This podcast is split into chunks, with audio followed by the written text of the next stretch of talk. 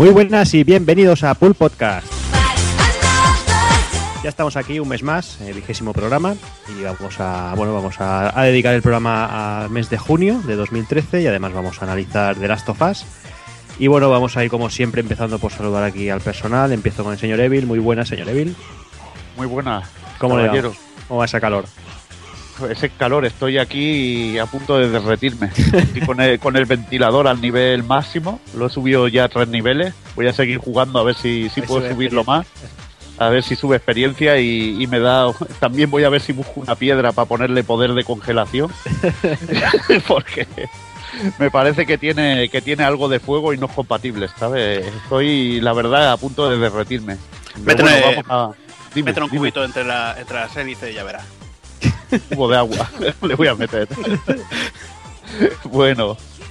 Y nada, hablaremos hoy de lo que ha ido saliendo este mes, aunque no he probado muchas cosas este mes, la verdad. Bueno, ya para otro mes ya, ya habrá más caña, supongo. Además, este mes siempre es un poquito más delicadillo después de, de un E3 y esas cosas. La cosa suele bajar bastante, aunque este verano, aunque parece que no, pero va a ser, va a ser bastante movidito porque salen cositas. Ahora también saludo al señor Doki, que el otro día estábamos hablando exactamente de eso mismo, que este veranito se presenta, se presenta bien. Se presenta bien y caluroso, ¿eh? Porque yo también estoy aquí como el señor Evil, muerto de calor y encima yo tengo el peluche encima todo el puto día. Con lo cual tengo un calorazo que no veas también. Pero bueno, sí, interesante y yo aquí esperando con ansias mi Project X, que sé que lo tiene por ahí, Hazard lo tiene y Juanan también lo tiene por ahí. Por eso no los he presentado todavía, que se jodan. Ahí está, que se últimos. jodan Ahí un está. poco. Cabrones. Aquí Por estoy cabrones. esperándolo hasta el lunes, es lo que tiene ser pobre y tener que esperar un poquito más. Pero bueno, con muchas ganas y sobre todo muy sorprendido y muy contento después de haber podido jugar a una de las experiencias más interesantes de, de PlayStation 3 con este The Last of Us, que, que vamos a hablar hoy. Sí, sí, luego, luego lo, lo- lo analizaremos a fondo. Y vamos también a saludar a uno de esos poseedores de Project Crosszone ahí en, en, en primicia, como el que dice, señor Hazard, muy buenas. Cabrón. ¿Cómo lo sabía? Tío, es que es lo peor, Aquí, tío. aquí estoy con la, oliendo las instrucciones, macho, ya le he quitado el olor. Yo creo que Doc, cuando le llegue las... Perdón, Las no sillas lo de- perdáis, que el cabronazo, el cabronazo nos ha hecho un unboxing en directo así fuera de mí, ¿sabes? O sea que eh, tengo todavía el papelito por aquí, si queréis solo lo arrugo en el micrófono para que, para que escuchéis ese... el- uno, El uno de los arruga el póster. Sí, el póster. entonces, eh, entonces me llamaréis Fosquito y paso.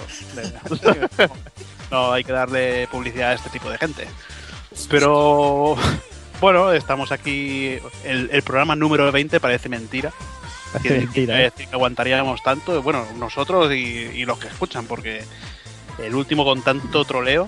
eh, esperemos superarnos, no, no creo. Pero bueno, complicado, a ver. ¿eh? Sí, va a ser demasiado complicado. Con el ese. es- es- es lo que pasa cuando no te damos de merendar, Hazard. Sí. Sí, llevo ya unos cuantos helados.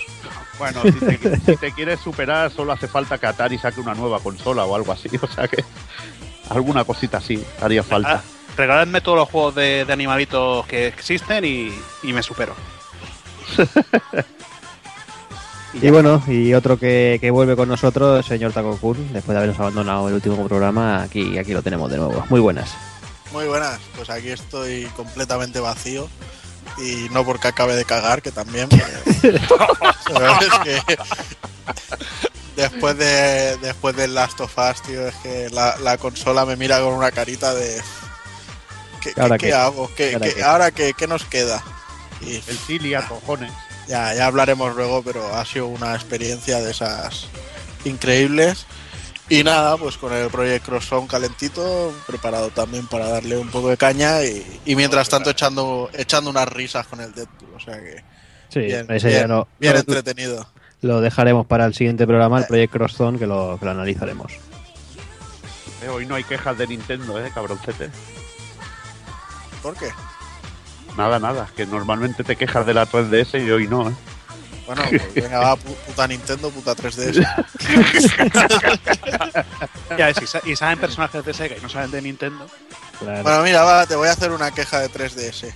Me jode que salga el, el One Piece Romance Down en la 3DS y no traigan el de PSP.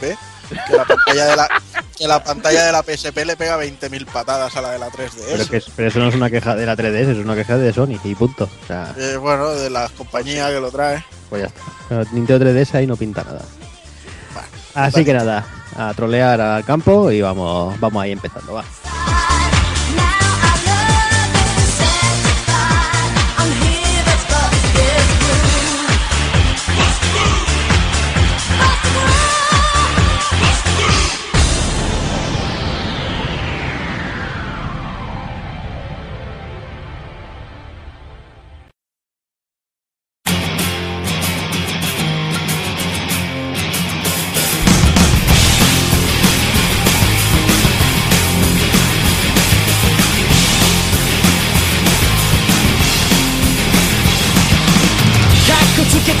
El vigésimo programa lo empezaremos como siempre con noticias destacadas de junio de 2013.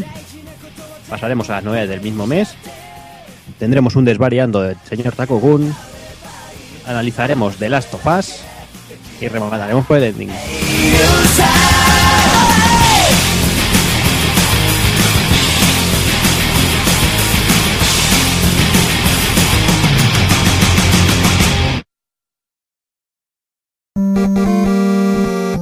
pulpofrito.com.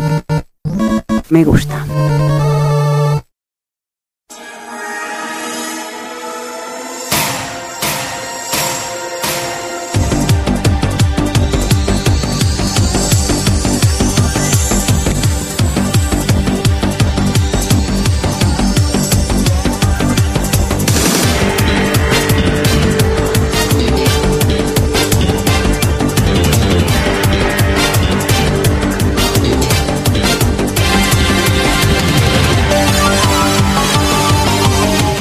Solo hicieron falta unos, unos cuantos días de la gente cagándose en todo y, por todas partes para que Microsoft eh, se hiciera un poquito la caquita y se echara para atrás. Mm, dicen que han escuchado a los usuarios, yo creo que más, más han escuchado las bolsas y, y las reservas y todas esas cosas, que es lo que a ellos les interesa, que son los billetes que le entran al bolsillo, porque los usuarios realmente me parece que les importa más bien poco. Pero bueno, eh, sea como fuere, eh, lo que está claro es que es una buena noticia que se haya echado para atrás. Y bueno, ya, sabéis, ¿no? Que al final no será necesaria la, conexión a internet cada 24 horas, así que ya no nos bloqueará las, las consolas para tocarnos los huevos por no, por no tener internet, porque a Telefónica le haya salido los huevos de cortarnos la línea o por lo que sea. Y ahora lo venden como además comparte, regala, revende aquí a tus discos de juegos, al igual que lo haces ahora, sin que, que no habrá limitaciones a la hora de jugar y compartir juegos. No sé, la verdad es que la el movimiento es interesante porque, bueno, eh, mete a Microsoft otra vez en la batalla, pero yo no lo tengo tan claro porque si ya lo han pensado una vez, eh, a mí me da miedo, Evil, que, que esto no en un futuro cuando tengan un parque de consolas ahí instaurado lo quieran volver a meter.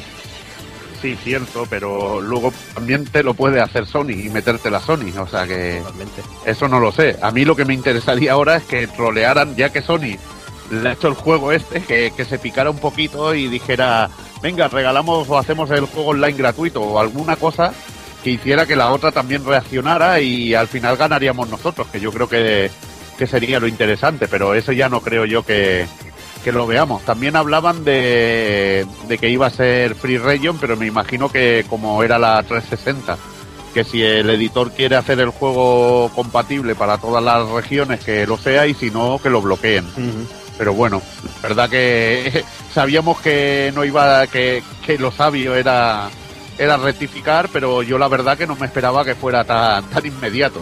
Sí, sí, es que me totalmente inmediato.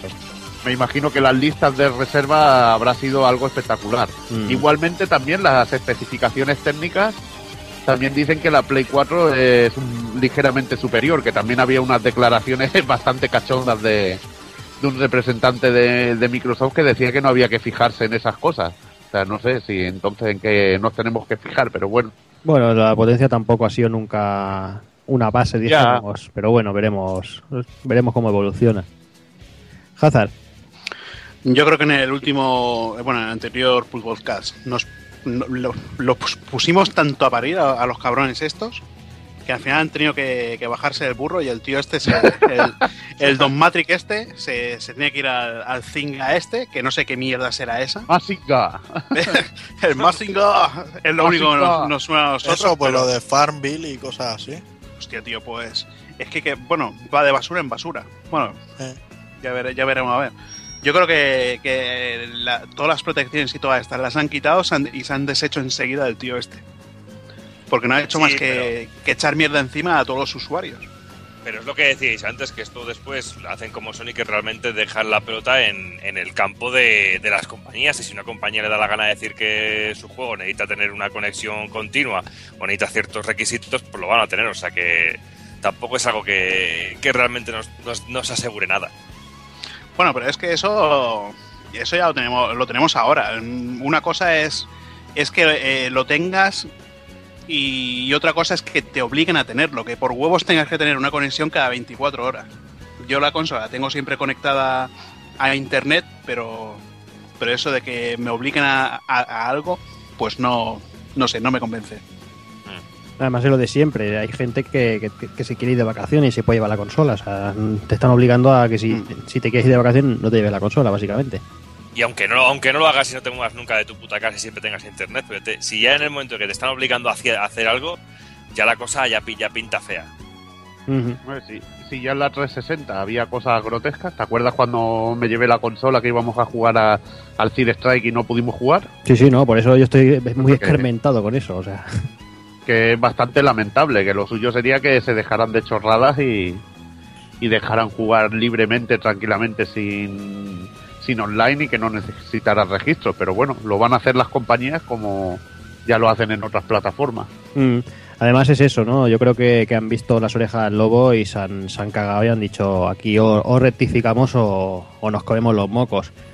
Eh, supongo que todos habéis visto la portada del siguiente de Edge, de la revista Edge. de- Sí, que, bueno, poco que- partidista. que sí, pero eh, es que a Edge sí se la, sí se la acusaba de ser partidista anteriormente, era porque era partidista a favor de Xbox 360.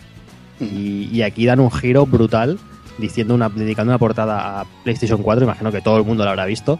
Pero bueno, dice, esta es tu nueva consola de nueva generación. Solo dice, la única la única opción correcta es PlayStation 4. O sea, te lo dicen directamente en plena portada. O sea, es que es acojonante, Taco Kun.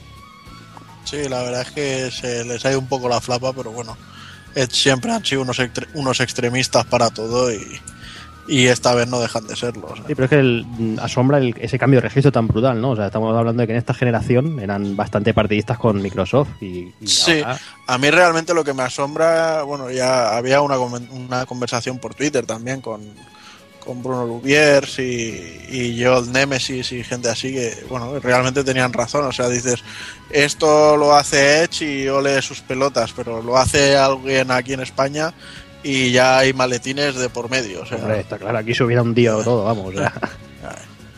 Pero bueno, realmente es que no sé si la portada ya la planearon antes del cambio de política de Microsoft, Mm, pero Yo me que- imagino que sí. pero es que es normal, o sea, el ruido que ha hecho lo, toda la mierda que metieron les va a costar mucho quitarlo, entonces es normal que la gente vaya a tirar a, a Play porque eh, realmente no hay otra opción, Wii U no es una opción.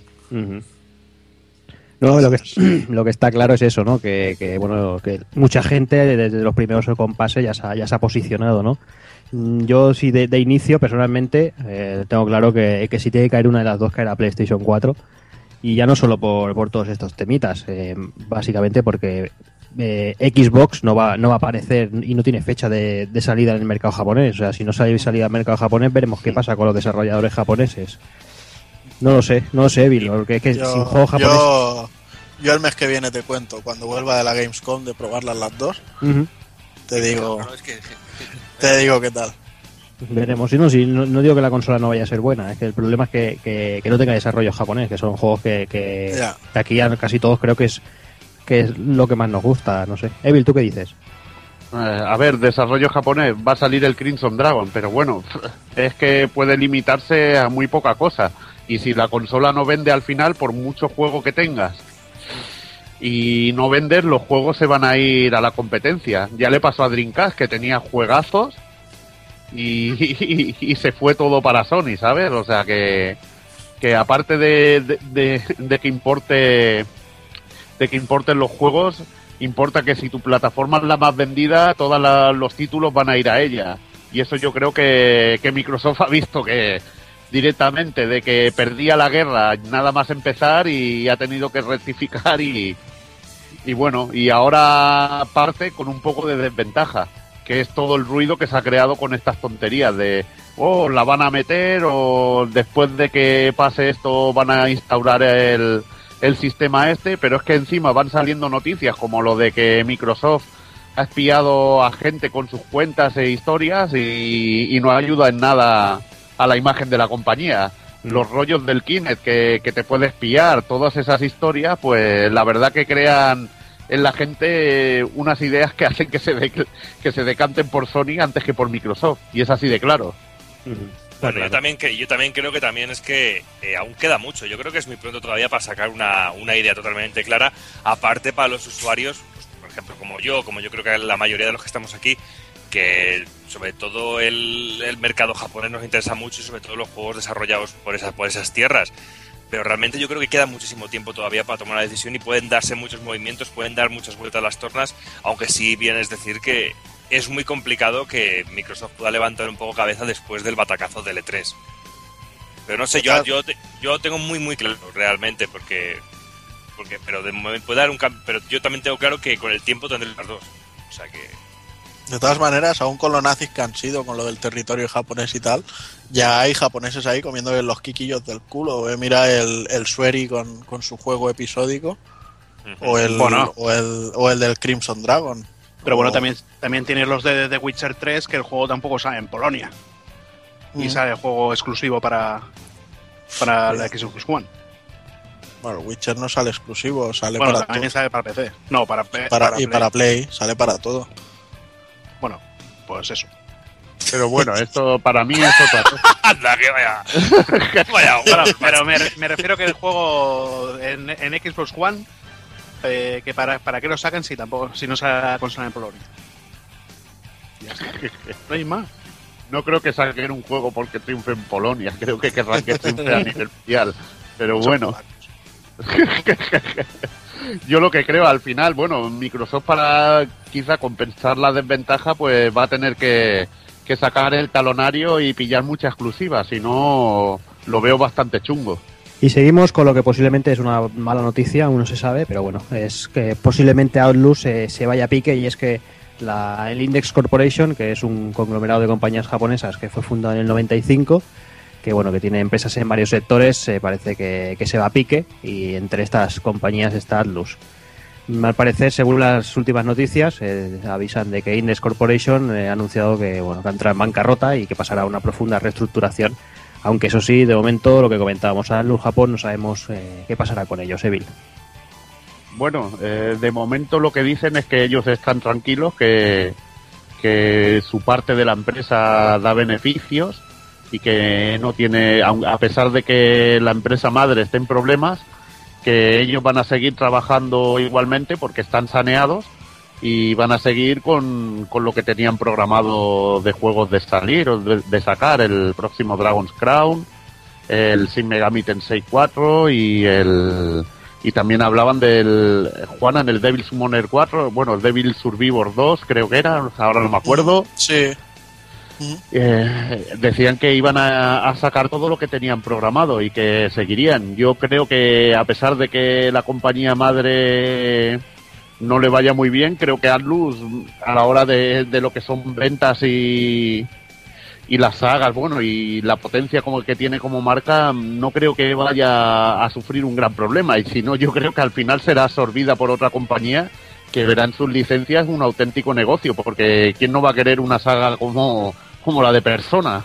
Es que, vamos, Sí, la cosa es un, un poco rara, pero bueno. Yo creo que, que saldrán adelante ellos solos de por sí, o sea, como Atlus. Y si no, pues alguna más grande se, se hará con ellos. No, no veo peligro a ninguna de sus sagas. Sí, seguramente será eso, acabará, acabará en manos de, de otra compañía. Es más, yo creo que igual se juntan con Bandai Namco viendo que, que en, en Occidente hay bastante feeling en, en lo que es la edición de los títulos y tal.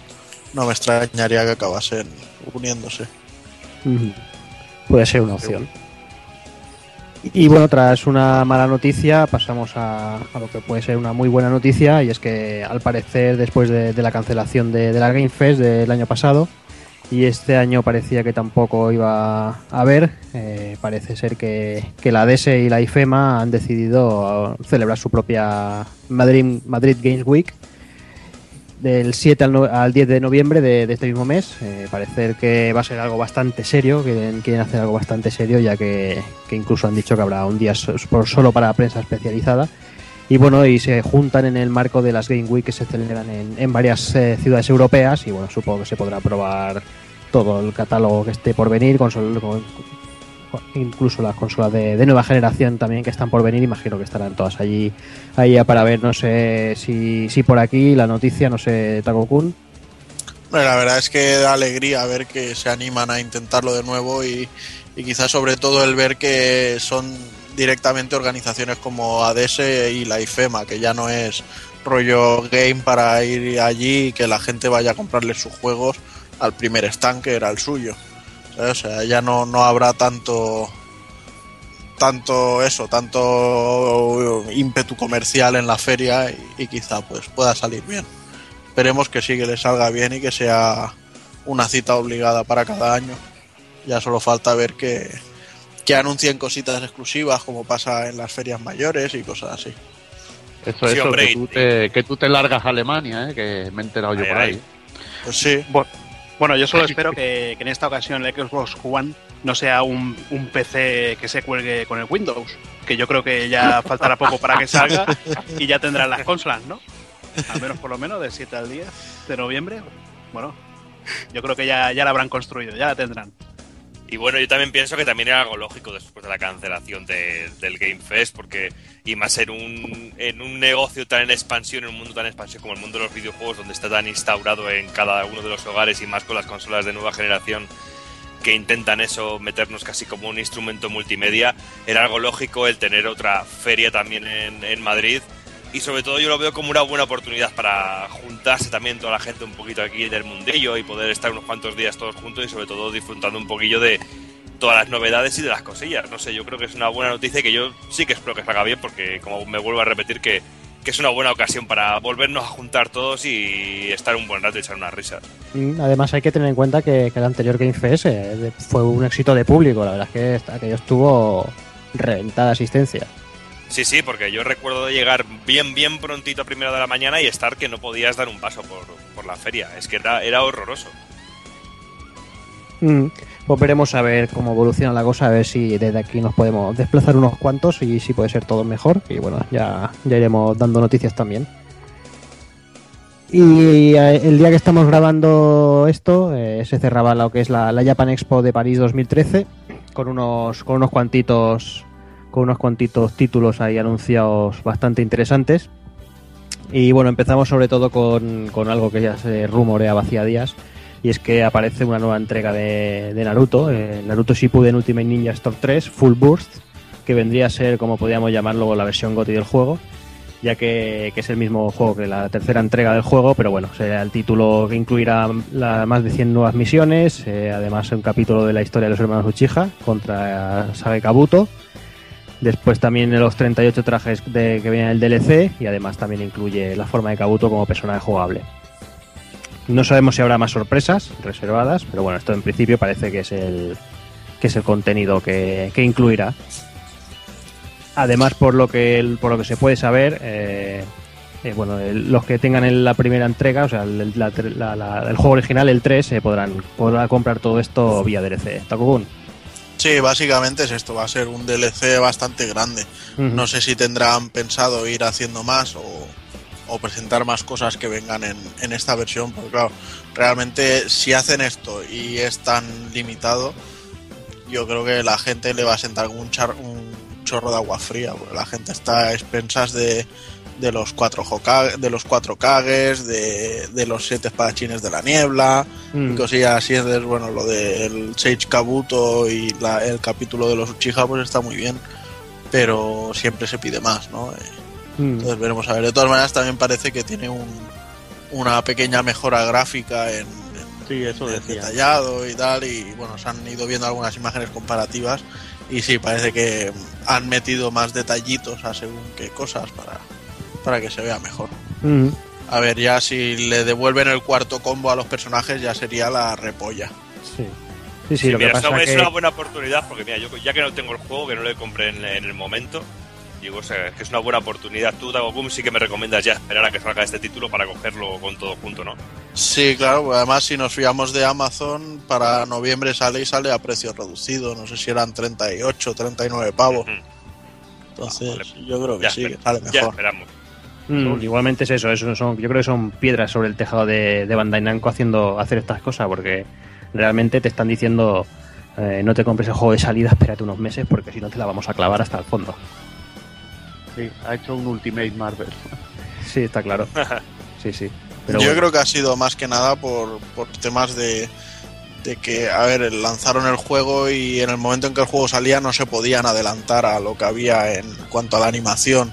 Y entonces es contenido que quizá querían meter y tenían que esperarse a que el puto anime de los cojones con el relleno asqueroso llegase hasta esos puntos. Entonces igual por eso han llegado al DLC como la, como la opción óptima quizá. Sí. Bueno, eh, yo diría que unos son los terremotos y otro, pues lo que tú dices, el anime, pero que no creo que no, no es una cosa que yo la veo perfecta, la vea perfecta. Pero bueno, al dándote la posibilidad del DLC y formato físico tampoco está Claro, mal. que lo tiene y quiere más cosas, pues que se pille el DLC. El que no lo tiene y lo quiere, pues al formato físico, ya toma por saco. Mm. No sé, yo sigo pensando que, que, bueno, que es una política, pero bueno, es lo de siempre. Y también se dejó ver por allí el señor Sella, eh, Senseiya Brave Soldiers, que bueno, con un nuevo tráiler y nos anunciaban una, una edición coleccionista. El juego que llegará para PS3, para PS3 el próximo mes de noviembre. Que, bueno, parece un sistema de juego muy parecido a la saga Naruto de Cybercone. Y aunque, bueno, no será de ellos el título, pero bueno, tiene mucha. huele mucho al título. Además, eh, Bandai Namco ha anunciado algo que al, amigo Il Bleed le va, le va a sangrar por todas partes. Y es que la, edición coleccionista se incluirá una Saint, Mid- una Saint Cloud Mid del X de Pegasus de Sella, que lo que sería la, la New Bronze Cloud, que bueno, que solo se podrá conseguir comprando el juego. Así que ya sabemos que, que todos los que, los que los que quieran esta figura tendrán que pasar por caja y comprar el juego. Y por lo que parece que se intuye en el tráiler, el juego incluirá las sagas del Santuario de Poseidón y de Hades. ¿Y para cuándo Asgard, por favor? Dios mío. No lo sé, ya veremos. Supongo que un Ok. DLC. Un DLC. Sí, porque yo es de esas sagas que siempre se dejan un poco de lado y yo tengo muy buen recuerdo de, de la parte de Asgard. A mí es de esas cositas que me gustaron mucho de la serie. Si el, el Asgard, si no me equivoco, era relleno del anime. Sí, sí, sí, sí. Era parte original. Ujú. Otra cosita que también se dejó ver por allí, Tales of Symphonia Chronicles, que bueno, que se ha anunciado que tendrá las voces en japonés y en inglés y los textos en castellano. Y por allí pasó el señor Hideo Baba y lo, lo confirmó que, que, bueno, que, que el título llegará el 2014 y que bueno, los subtítulos en castellano. Y esto de la, de la pista de inglés y japonés, Takokun. Pues la verdad es que sí, la cosa está de puta madre y el pack promete cada vez más, porque además la, la versión del Tales of Symphonia es la de Play 2, que es la que tenía más contenido, más ataques especiales y todo esto. Y bueno, el de Wii no lo he probado, pero a mí eso de jugar con Pokémon extra no me va demasiado, pero bueno, si complementa un poco la historia, pues no, no le haremos ascos, ¿no? Entonces, tiene, tiene buena pinta la cosa. De todas maneras, Hideo Baba ya dijo que haría un anuncio en la Japan Expo y otro en la, me parece que dijo en la San Diego Comic Con, que es la semana que viene o la otra. Y si esta vez ha sido esto, yo creo que el próximo será o una edición coleccionista de este, cosa que dudo, o el anuncio del Shilia 2. Entonces, a ver qué, qué nos cuenta. Veremos a ver. Y otra cosita que también se pudo ver, eh, Lighting Returns Final Fantasy XIII. eh, Doki. Pues pinta de muerte. Ya si me gustaron, me gustó mucho tanto el 13 y el 13-2 y a este le estoy esperando con unas ganas, pero cada vez más, porque no soy de ver muchos trailers de juegos que espero ya y que voy a comprar de seguro. Pero con este estoy viendo algunas cosillas, estoy viendo cada vez los vídeos y me está gustando tanto el sistema de combate como el sistema, como el apartado artístico y tanto el, y todo lo que es lo referido al gameplay, que cambia mucho lo que hemos pudimos ver en Final Fantasy 13 y en 13-2. Y luego también se nos eh, ha hablado también del que si hacemos un pre-order, tendremos el, el skin de Cloud, bueno, el skin, el traje de, de soldado de, prim- de primera clase de, de Cloud de Final Fantasy VII, la pose también de victoria de Cloud, e incluso la bandana también de, de soldado. Y bueno, son pequeños detallitos que yo creo que, que van a hacer de este juego Pero muy, no hay traje de. Sephiroth. No hay traje de No. Sephiroth. No. Joder, vaya tela, tío. Más de uno se va a suicidar, tío. De momento no lo hay, a lo mejor luego sí que lo ponen, ¿sabes? Porque nunca, nunca se sabe.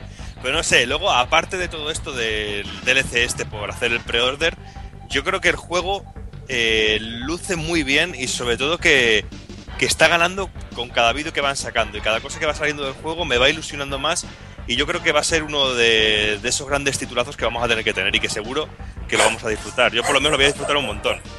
Hola Thor. Sí, es que a- a- alguien ha pasado por la escalera y él tiene que controlar. Ahí, De ahí. todas maneras, ya aprovecho la entrada que me ha dado mi perro para meterme yo aquí por medio. Hay que decir también que ya se ha confirmado que con el pre-order vendrá la cajita metálica del juego. Mm. Y yo lo que digo es que por favor, que eso sí, que prometan, juren y perjuren que terminan ya con la puta Lightning de los cojones, porque es que estoy harto. O sea, vale, pero eh, sí, me interesa el juego. Y aunque al principio, la- cuando presentaron la versión alfa esa, se veía bastante cutrón, la verdad es que poco a poco ha ido mejorando y, y cada vez tiene mejor pinta. Pero realmente ya me pasó con el 13.2 y, y lo veo con este, o sea, no vivo el lanzamiento de estos Final Fantasy como he vivido el lanzamiento de otros.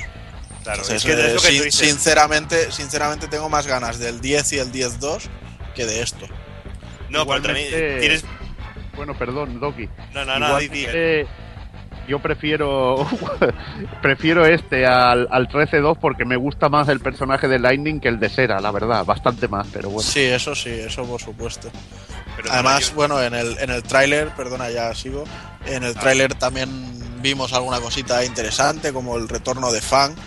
Es que eso se había quedado un poquito en el aire, entonces sí, parece que pueden llegar a cerrar la historia bien. y Entonces, eh, es lo que espero, que le pongan un punto y final en el que todo tenga una coherencia y, y que no parezca esto una puta película del Shyamalan, ¿no? Sí, pero lo que, lo, lo- lo que, lo que decís, lo que, lo que dices, eh, Juana, no, no solo es que canse ya Lightly, es que yo creo que ya son todos los personajes que ya están muy, muy sobreexplotados en todos, en todos sentidos y ya está cansando mucho. Personajes como Hope ya cansan muchísimo de verles en, en- en los Sí, juegos. bueno, Sa- Saz no puedes decir que canse, ¿eh? No, Que ya, como- como es negro, pues nos dirían racistas, por decir claro, que no, no, no, no, me- no, no nos cansa, nos gusta que esté ahí. Niga Pagua. ¿Y siguen los saltos acartonados o han mejorado? Pues no he visto ningún salto nuevo, Hazard. Bueno. Pero bueno, la- tiene- aquí- tiene- creo, que, creo que tienen algún frame de animación más que los del Time of an Eternity. Ah, bueno. Aquí- decía, decían que hacía parco de ese raro. Bueno, es que no saltan en ese, pero tampoco saltan en el, en el Vesperia. En fin, y para ir ya finiquitando la Japan Expo, Evil eh, nos han confirmado un lanzamiento para la consola esa que, que no, que no tiene juegos. Eh, Sí. One Piece eh, Romance Down confirmado para Europa, eh, para Nintendo 3DS y el juego pinta pinta muy muy bien. Bueno, eh, seguro que Taco Kun está tan a tope como yo, ¿verdad? No, no, Porque- la 3DS es una mierda. tío. Pues sí, No, no, pero no, bueno, es, es lo que he es dicho una mierda, antes. pero este juego de One Piece, un RPG, que te sigue la historia de One Piece, es que Sí, con eso ya lo hemos dicho bueno, todo. Es lo que digo, yo ya ahora mismo ni, ni publico cosas, pues ya lo hice en su momento con la versión de PSP. Y como, bueno, que llega de 3D es estupendo. O sea, antes de que no llegue ninguno, yo entiendo también a Bandai Namco. O sea, Nintendo 3DS y One Piece están funcionando muy bien juntos y PSP pues prácticamente ya está sepultada. Entonces es normal que no, no quieran arriesgar con esa versión. No, y que vas a ir a la consola que va a tener mejor salida para el juego, eso también es algo lógico. Sí, aunque Y, bueno, bueno. de todas maneras no te creas, tengo la pullita clavada, o sea, yo los qui- quiero mucho a todo el mundo, pero cuando me la hacen, me la hacen y, y hay que decirlo, ¿sabes? Y, y el hecho de que Bandai Namco no traiga la versión de Vita del, del One Piece Spirit Warriors 2 a, a Occidente me ha tocado enormemente los cojones, porque me apetecía. Y Vita también necesita que se amplíe el catálogo y para un juego que tiene no lo traen, pues no sé. Pero bueno, habrán, habrán visto que quizá el mercado de, de Vita no le guste One Piece, no sé. Y no bueno, tengo ni idea.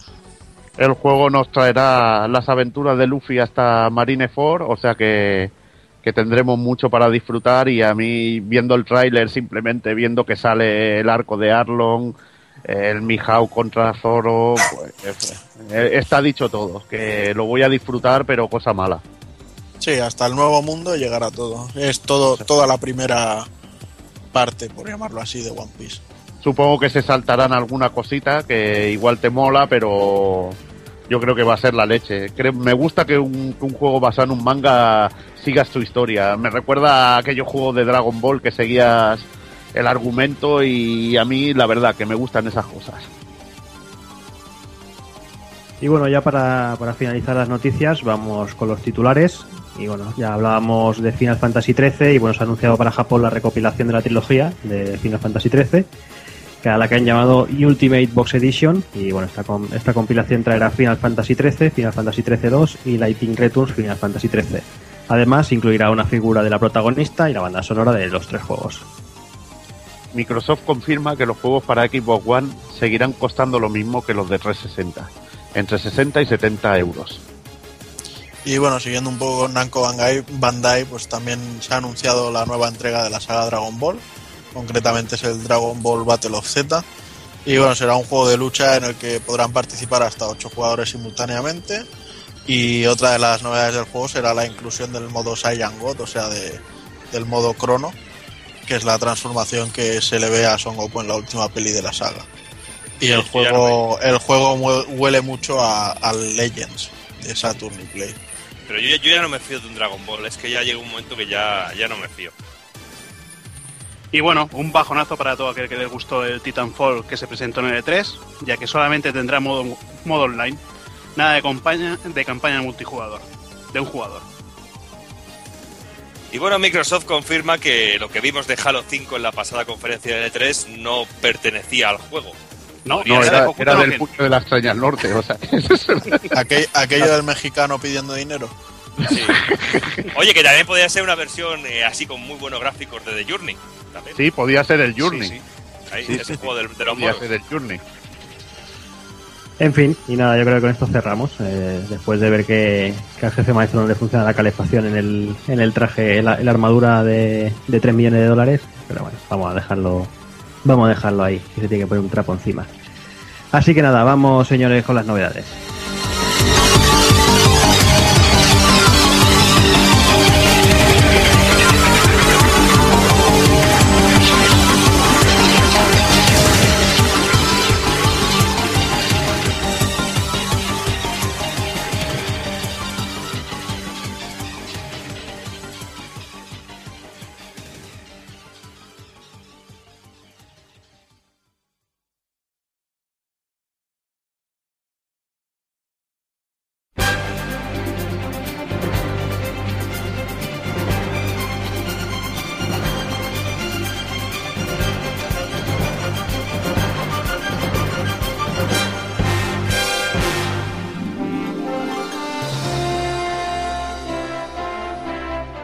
Y hoy con las novedades. Eh, empezamos casi a finales de mes, eh, con el día 19 con Jack and Daxter Trilogy, un juego de esos de animalitos que tanto le gustan a Hazard. Eh, juego para PS Vita que nos va a comentar Taco Kun. Bueno, pues yo creo que Sony ha aprovechado un poco el tirón de, Naughty Dog con el Last of Us ahora y han dicho vamos a sacar el, trilogy que sacamos el año pasado en Play 3, ¿por qué no meterlo en Vita? Que realmente un, unos juegos de este estilo en esta consola son geniales y, y ya lo demostraron con el, con el Sly Cooper Thieves in Time, que lo podían hacer perfectamente. Entonces, bueno, es un. Ya no voy, no voy a decir nada que no sepáis. El juego incluye la trilogía. El primer título era más un plataformas puro y duro. Y luego ya Naughty Dog le entró la neura de querer hacer los rollos GTA. En plan, vas por según qué zona y te van hablando la gente y dando misiones. Entonces, bueno, se perdía un poco el rollo del encanto para mi gusto. Pero el 2 sobre todo es el que más flojea para mí. Y luego el 3 otra vez eh, es, sigue ese mismo rollo, pero está bastante mejorado. Entonces, bueno, es, sin duda es un, un buen pack para, para todo poseedor de PS Vita y que le guste jugar títulos plataformeros y esas cosas. Sí, yo le pillaré porque también es de esas sagas que las tengo ahí perdidas que nunca les eché el guante, tanto a Jack and Tester como a Sly Cooper, y son juegos que tú siempre me has recomendado que los tenía que echar por lo menos un tiento a ver. A mí, por, por orden, me gusta primero Sly Cooper, luego Ratchet y luego Jack and Daxter, pero, pero sin desmerecerle para nada, ¿eh? Y ya que estoy con Takokun, sigo contigo porque el 28 aparecía el juego de Deadpool, que me parece que, que te ha gustado bastante. Pues Chimichanga, Deadpool o, o- o Masacre, como lo conocemos por aquí, al puto bocazas este. La verdad es que, a ver, High Moon Studios no ha hecho un trabajo excelente, ni siquiera notable con el juego. O sea, técnicamente es bastante justito, justito y, y además después de haber visto un The Last of Us, pues todavía se nota más esa diferencia, ¿no? Pero lo que hay que reconocerles es que han sabido captar desde un principio la esencia del personaje y han hecho un juego de él realmente. Y, y, bueno, a veces dices, sacrifico ese decir, oh, qué graficazos, oh, qué paisaje, oh, qué no sé qué. Incluso el gameplay que a veces se hace un poco tosco, aunque después va mejorando y, y con la compra de nuevas habilidades y demás se va haciendo más, más agradable. Pero es que es un despolle continuo, o sea, desde el principio te estás partiendo la caja. O sea, nada más empezar el juego ya hablas por teléfono con el, con el, con el director de, de High Moon Studios para decirles que te hagan un videojuego y lo primero que haces es llamar al, al Nolan North para decirle que ponga él la voz al personaje.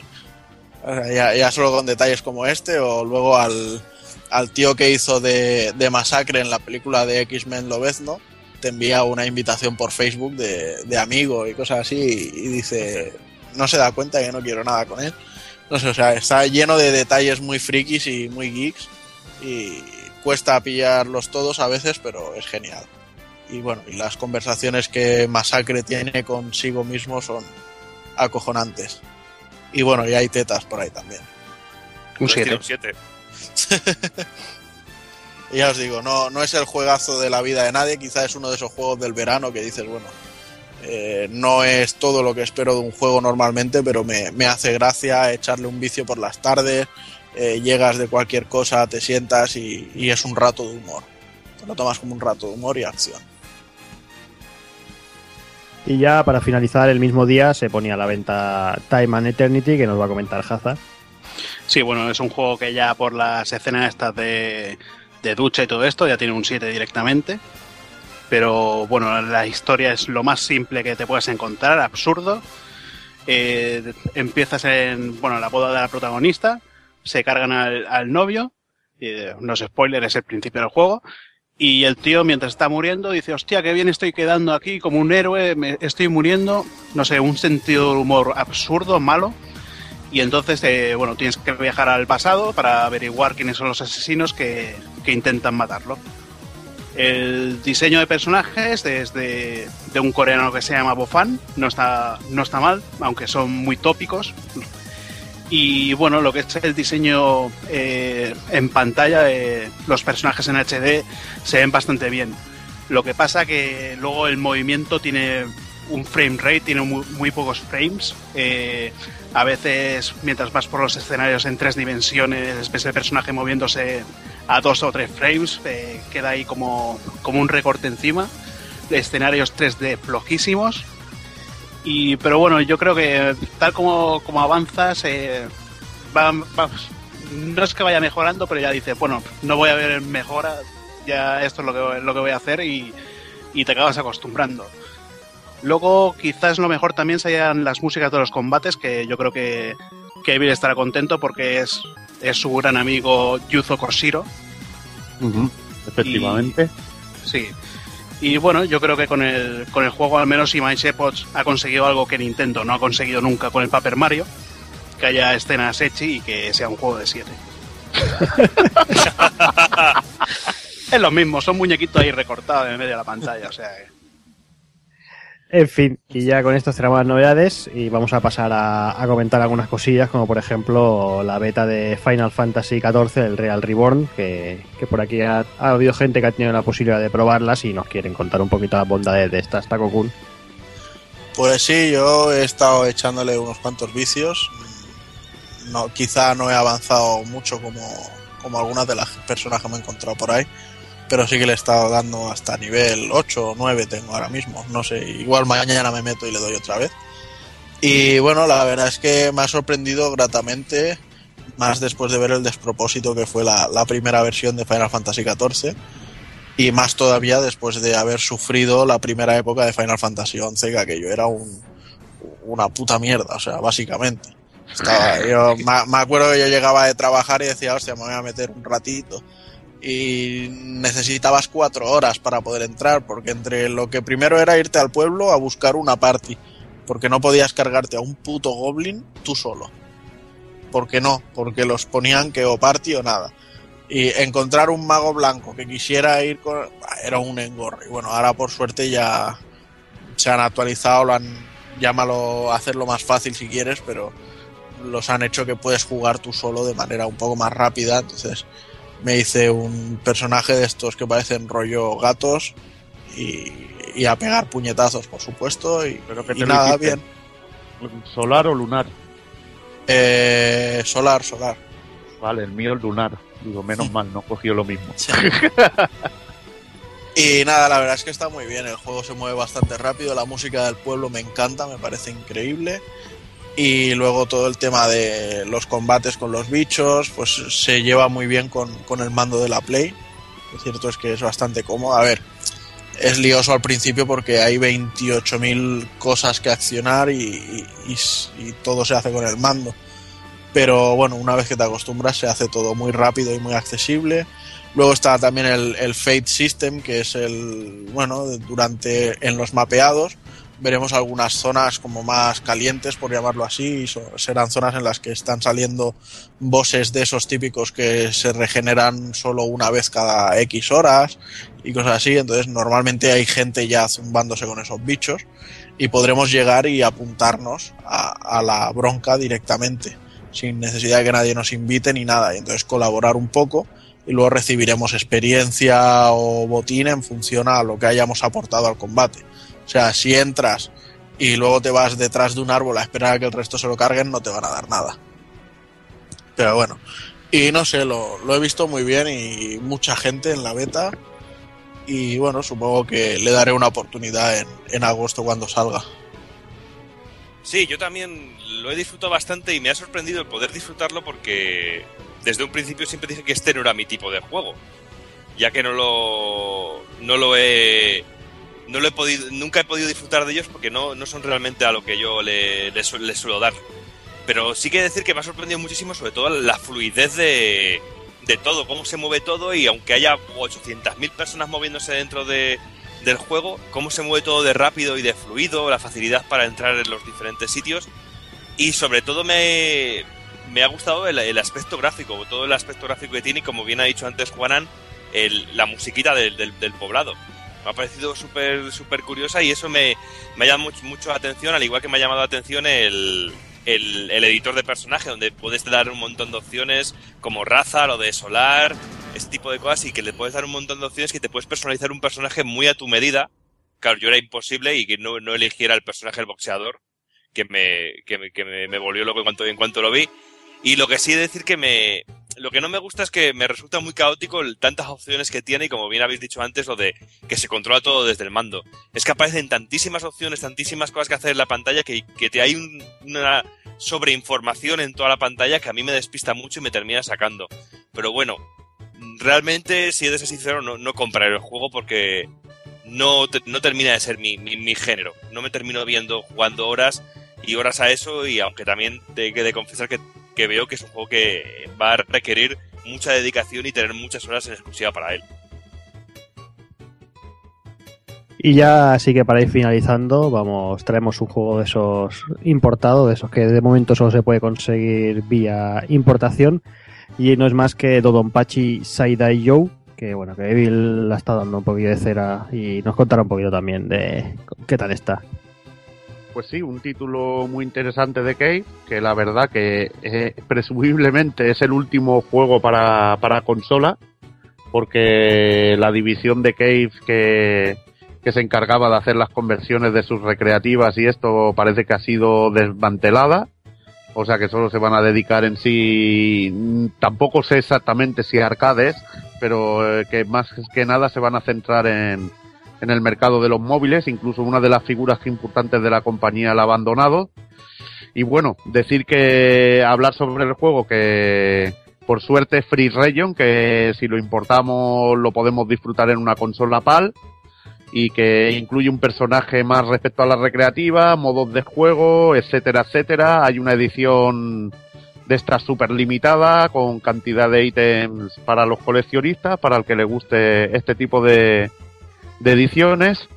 Y nada, decir que bueno, nos encontramos ante un juego de Anmaku, Infierno de Balas, y pero bueno que en esta ocasión el modo 360 eh, nos permite tener una barra de energía y un sistema de disparos que, que, en el que si somos habilidosos lo podemos regenerar y borrar balas del enemigo que la verdad está a la mar de divertido y es bastante complejo de, de dominar y bueno, lo dicho, conseguir puntuaciones muy altas, intentar pasártelo y que incluye todo tipo de modos de dificultad para atrapar a los jugadores nuevos y, y contentar a los veteranos con las dificultades infernales y, y la pantalla llena de balas. Locura. Muy Cave. recomendable y decir sobre todo que quizás sea lo último de Cave en, en 360. Mm, auténtica locura de Cave, vaya. Vaya. Y bueno, yo creo que hasta aquí han llegado las novedades del mes, poquita cosa, pero bueno, variado en poquito en general. Así que yo creo que vamos a ir dejando con des- desvariando y unos minutillos musicales y ya nos ponemos de lleno con el análisis.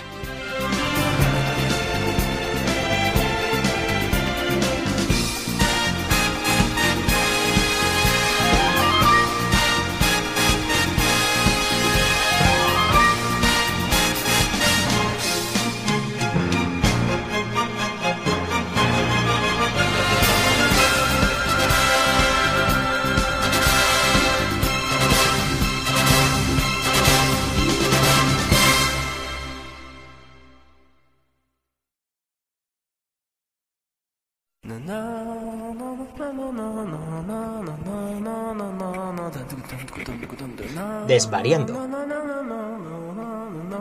Desvarío. Desvaríos. Desvaríos. Desvaríos. Desvaríos. Desvaríos.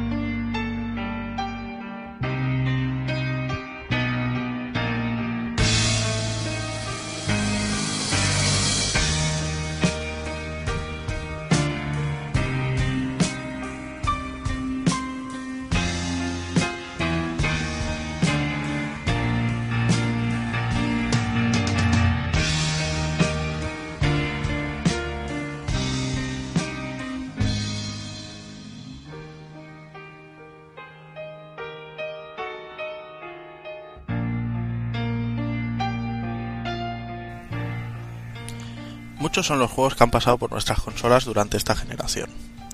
Y cada dos por tres escuchamos la misma cantaleta. Este es el juego del año, afirmación que se hace en caliente, y que finalmente queda relegada al énfasis del momento, ya que cuando llega la hora de decidir los mejores juegos, la gente ya ni se suele acordar de estos.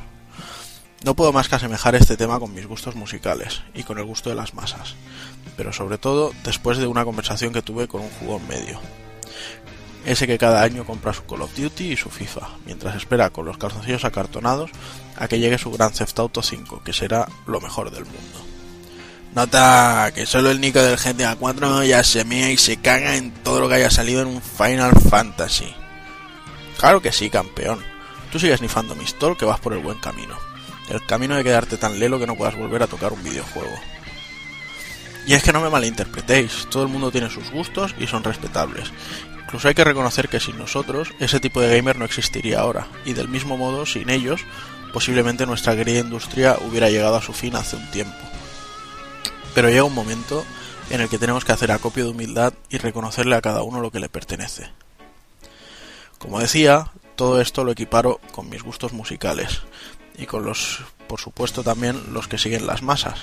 A mí no es que solo me guste el hard rock y el heavy metal, sino que, bueno, según el momento me gusta escuchar todo tipo de música, un poco de funky, bossa nova, eh, rhythm and blues, eh, no sé, de todo, incluso música clásica.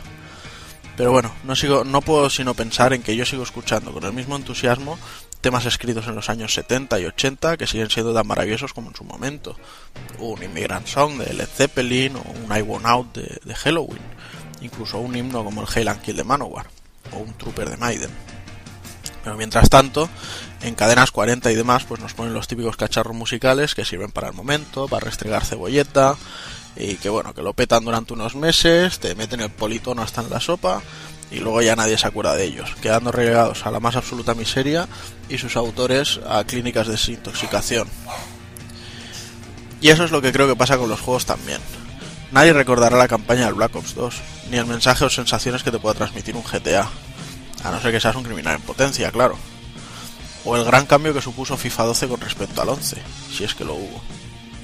Los años pasarán y lo que se recordará será lo preciosa que es Columbia en Bioshock Infinite la primera vez que subes, o lo mucho que nos ha sorprendido Nathan Drake con sus aventuras y, por supuesto, la maravillosa experiencia que ha sido hace poco acompañar a Ellie y Joel en The Last of Us. Todos podemos ser un Cali y el Dandy, o un Pitbull, y escupir mierdas facilonas y pegadizas que nazcan con fecha de caducidad, pero son pocas, muy pocas, las veces que alguien puede componer un Bohemian Rhapsody.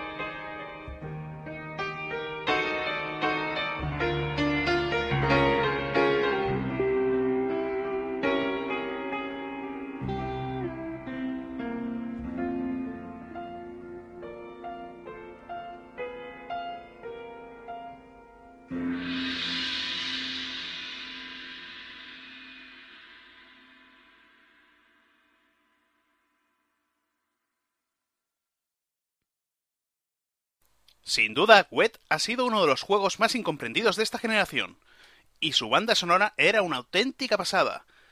Hoy tenemos la canción Crazy Loco Loquito de los Gypsy Pistoleros.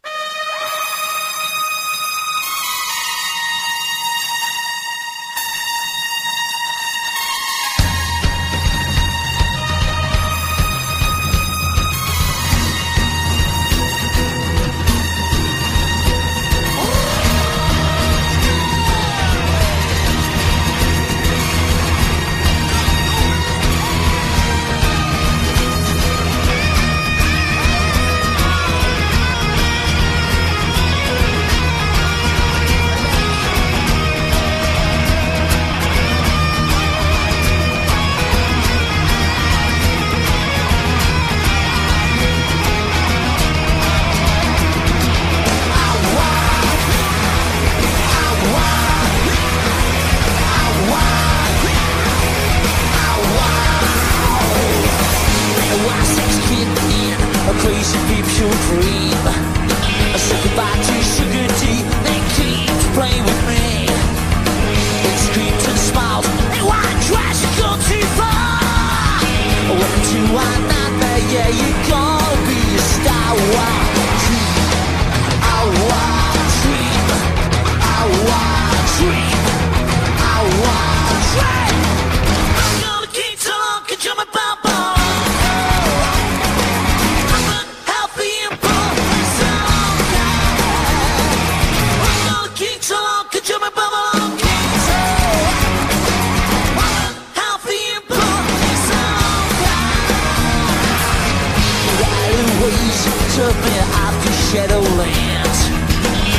hand in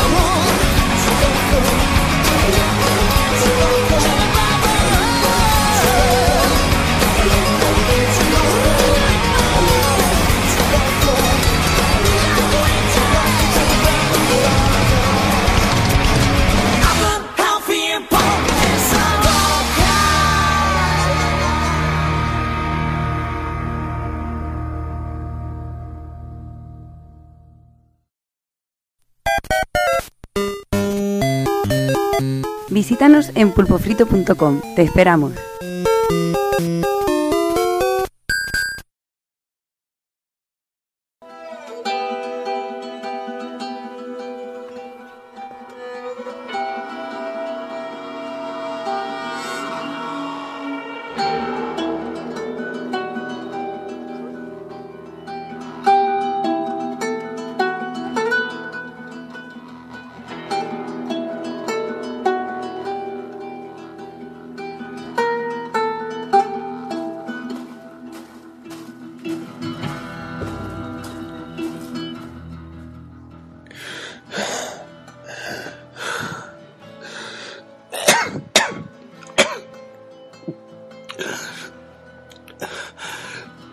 Pasado 20 años desde que el mundo se acabó. Al menos de la forma tal y como siempre lo conocimos. He hecho tantísimo de menos todas aquellas cosas a las que antiguamente no prestaba atención. Y que sé que nunca volverán. La sociedad ha sido terriblemente diezmada y nuestro estilo de vida ha sido revertido a épocas antiguas. El causante de todo fue un hongo parasitario llamado Cordyceps, que en un momento dado, ya fuera de forma natural o propiciado artificialmente por el hombre, evolucionó y comenzó a afectar a la especie humana. Sin embargo,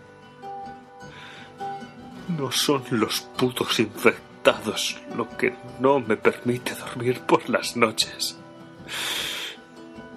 Es la forma primitiva del ser humano la que más miedo me da. La que me prohíbe estar de relajado un solo momento de esta absurda existencia mía. Es muy triste no poder confiar en nadie. Es muy triste y desolador saber que la especie humana no volverá a ser lo que era. Estamos condenados. Ellos lo saben. Yo lo sé. Y tú también lo sabes.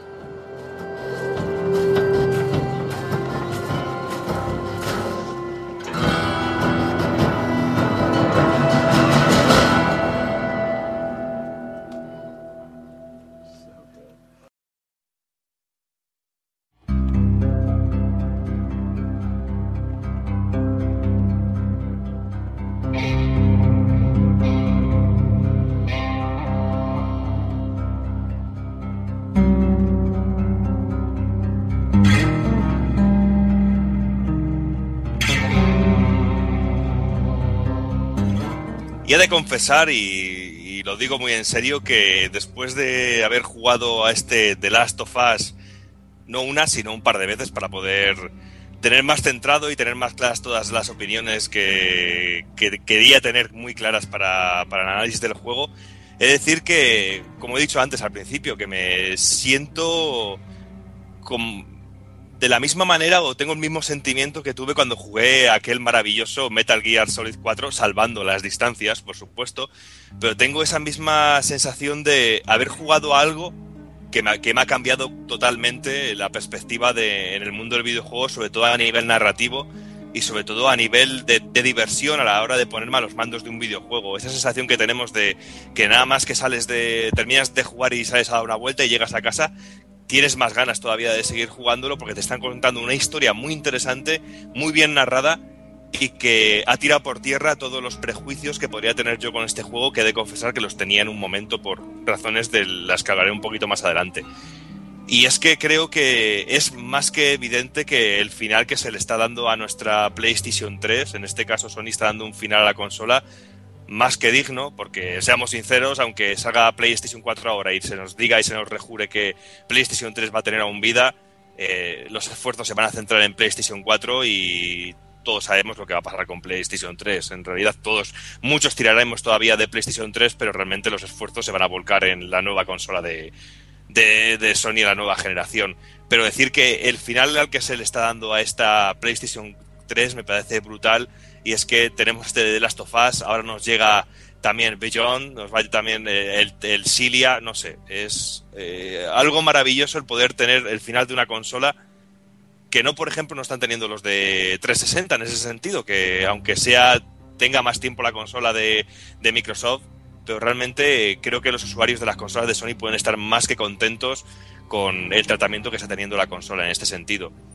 Y sobre todo creo que ha quedado muy claro que una de las compañías que han sido base de, de Sony, base de PlayStation 3, ha sido Naughty Dog, porque yo creo que la evolución que ha tenido la gente, este equipo que nació en 1986, ha sido pero brutal. Sobre todo viendo sus inicios en aquel 1986, cuando no eran ni Naughty Dog, que eran Jam Software, eh, hasta lo que han sido a día de hoy con todos los títulos que sacaron tanto en PlayStation 1, desde aquella maravillosa saga como era de, de, que los Crash Bandicoot, tanto la primera, la segunda como la tercera parte, que fue auténtica, una auténtica maravilla la tercera parte.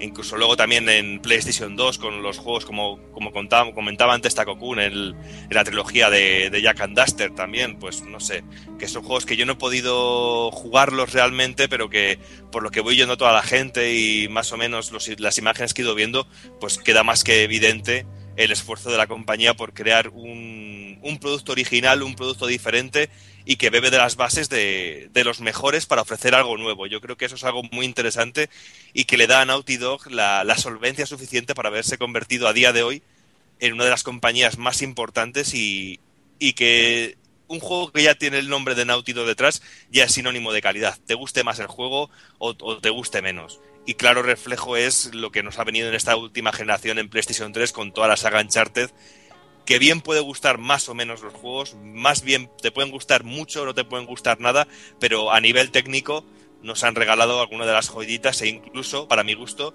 el mejor doblaje, no sé si me arriesgaría a decir de la historia del videojuego o de la actual generación, que para mi gusto es Uncharted 2, que fue maravilloso ese trabajo que se hizo. Y en general toda la factura de la saga Uncharted me parece absolutamente deliciosa, aunque algunos como Hazard piensen que Uncharted, eh, la tercera parte había niveles que eran auténtico cubo, un cubo cuadrado, un cubo de agua. Sí. Sí. Y bueno, y luego ya para, para remate, también como curiosidad decir que cuando, durante el, el desarrollo de Uncharted 3, todo el, el equipo de, de Naughty Dog se dividió en dos pequeños grupos y mientras se estaba terminando Uncharted 3, otro pequeño grupo se dedicó a centrarse en el proyecto de, del juego que tenemos hoy hoy eh, hoy, aquí en, hoy en este análisis en, la, las manos este de Last of Us. Y yo creo que eso es un punto muy interesante en que el que una compañía divida las fuerzas para centrarse en un nuevo trabajo. Porque muchos sí que pensarían antes de este lanzamiento del anuncio de, de este de Last of Us muchos pensábamos yo el primero que Naughty iba a dejar ya de presentarnos algo más interesante que Uncharted en la actual generación. Realmente esta joyita, este, esta guinda del, pastel, como ha puesto antes también Taco Kun en un análisis que podéis leer ya en la página web, que era como la, la guinda del pastel de Naughty para la actual generación. Ha sido algo, ha sido algo absolutamente delicioso, una sorpresa y que yo creo que un, equipo como el de que, que divida fuerzas para centrarse también en un proyecto nuevo y apostar por él, me parece de quitarse el sombrero y, y chapó. Pero bueno, ya puesto los preámbulos, vamos a hablar un poquito de lo que es este The Last of Us. Desde aquí aseguro que los que estéis escuchando aquí el programa, estéis escuchando el análisis, no vamos a hacer ningún tipo de spoiler. La historia la vamos a... Incluso no vamos a hablar nada de la historia realmente, vamos a tocar cuatro puntos, que son puntos eh, para entender más o menos dónde tenemos que agarrarnos a la hora de a la hora de entender este análisis, pero realmente estar tranquilos que no vamos a spoilear nada, no vamos a contar nada de la historia, porque realmente me es tantísimo la pena que es mejor que lo vayáis descubriendo vosotros por vosotros mismos. O sea que no os preocupéis que en este sentido no va a haber ni un solo spoiler. Sí, exacto. Además, eh, ya que, que se han esmerado tanto en, en que desconozcamos el, el prólogo y el comienzo de la historia, eh, pues yo creo que, que- que lo bueno es mantenerlo y que, y que la gente llegue virgen como, como todo el mundo hasta ahora ha llegado a jugar ese prólogo.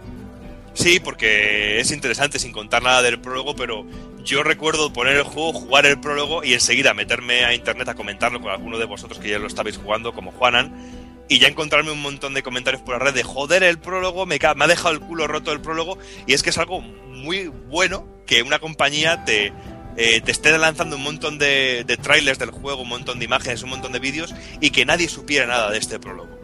Porque realmente te deja el culo torcido, porque no te lo esperas. Y no sé, yo creo que es como el entrante o el primer plato de un menú maravilloso que es este de Last of Us. Y bueno, como he dicho al principio del análisis, cuando estaba haciendo un poquito la, la- la presentación, eh, yo en un principio tenía miedo con este juego, realmente tenía mis dudas, porque estoy un poco harto de- del monotema que está siendo esta la actual generación con tantísimos juegos de zombies, historias de, de mundos a punto de, de explosionar, de, de- mundos agonizantes y de un- unos humanos que intentan sobrevivir eh, en contra de todas las circunstancias. Pero bueno, he de, he de confesar que, que realmente The Last of Us no es una historia de zombies. Aunque parezca, aunque parezca absurdo decirlo, porque realmente nos encontramos un paraje desolado, nos encontramos una, tierra totalmente destruida, diezmada realmente, con una humanidad muy reducida, pero realmente es un juego donde nos encontramos realmente al ser humano como, como auténtica presa y auténtico cazador realmente. Y nos damos cuenta en algunos ciertos puntos del, del juego que realmente el, el hombre es el auténtico enemigo del hombre. Realmente el hombre es más peligroso que esos contaminados o esos zombies, muy entre comillas, realmente, porque nos encontramos a un hombre dentro de la naturaleza más pura, con todo lo que ello conlleva, que es reacciones totalmente humanas y de supervivencia. Es decir, como cuando arrinconamos a un perro contra un rincón, que es lo más peligroso del mundo, pues más o menos este es el estado en el que se encuentra la, la, humanidad. Y bueno, la base sobre la que se sienta la historia o el argumento de este Last pues es que una epidemia se está, está haciendo mutar a cierta parte de la población y todo es culpa de un hongo parasitario llamado Cordyceps, que, que está generando ciertas mutaciones en la gente y que se va contaminando de unos a otros, tanto por inhalación como por la mordedura o por el intercambio de fluidos. A mí lo que me, lo que me flipa en este aspecto es que el tema del Cordyceps es real, o sea, Sí. es, un, es un hongo parasitario que existe a día de hoy, lo que pasa que de momento ahora mismo afecta a las hormigas o algún, no sé si algún bichillo más del estilo. Pero bueno, y la historia pues eso plantea que, esta, que este hongo ha sido capaz de ir evolucionando hasta llegar a afectar al ser humano. Entonces me, gusta mucho que el trasfondo hayan intentado buscar una, una parte de realidad para hacerlo todo más, más real, si cabe. Sí, porque es como llevar una reacción natural de la naturaleza, nunca mejor dicho, pero a sus extremos más, más, más, más ilógicos. Dando lo que tú me dices muy claro, muy bien, que dando ese tipo de, de verosimilidad, verosimilitud al juego. Y bueno, el juego se nos plantea con que la epidemia ya lleva instaurada unos 20 años aproximadamente y la población, como he dicho anteriormente, está prácticamente extinta y los supervivientes habitan pues en ciertas zonas de cuarentena en donde se ha impuesto la ley marcial, así como otros que viven en pequeños grupos que se dedican a la caza de humanos e infectados y para sobrevivir eh, intentan pues eso, la ley de la naturaleza y la ley de más fuerte y, y hacen que sean también nuestros enemigos y a la vez nuestros aliados, porque aquí en el juego también se juega un poquito con eso de amigo-enemigo continuamente. Sí, es el rollo de no te puedes fiar de nadie. Sí. Y. fua. Sí, sí, es, es muy bestia ese aspecto. Sí, porque también nos encontramos que también hay otra facción más, que es la, la facción rebelde llamada las Luciérnagas. Y bueno, pues eh, con todos estos palos yo creo que son más que suficientes para que podáis entender un poquito el contexto histórico del juego, porque como hemos dicho anteriormente, sería una auténtica putada que os desveláramos cualquier otro dato.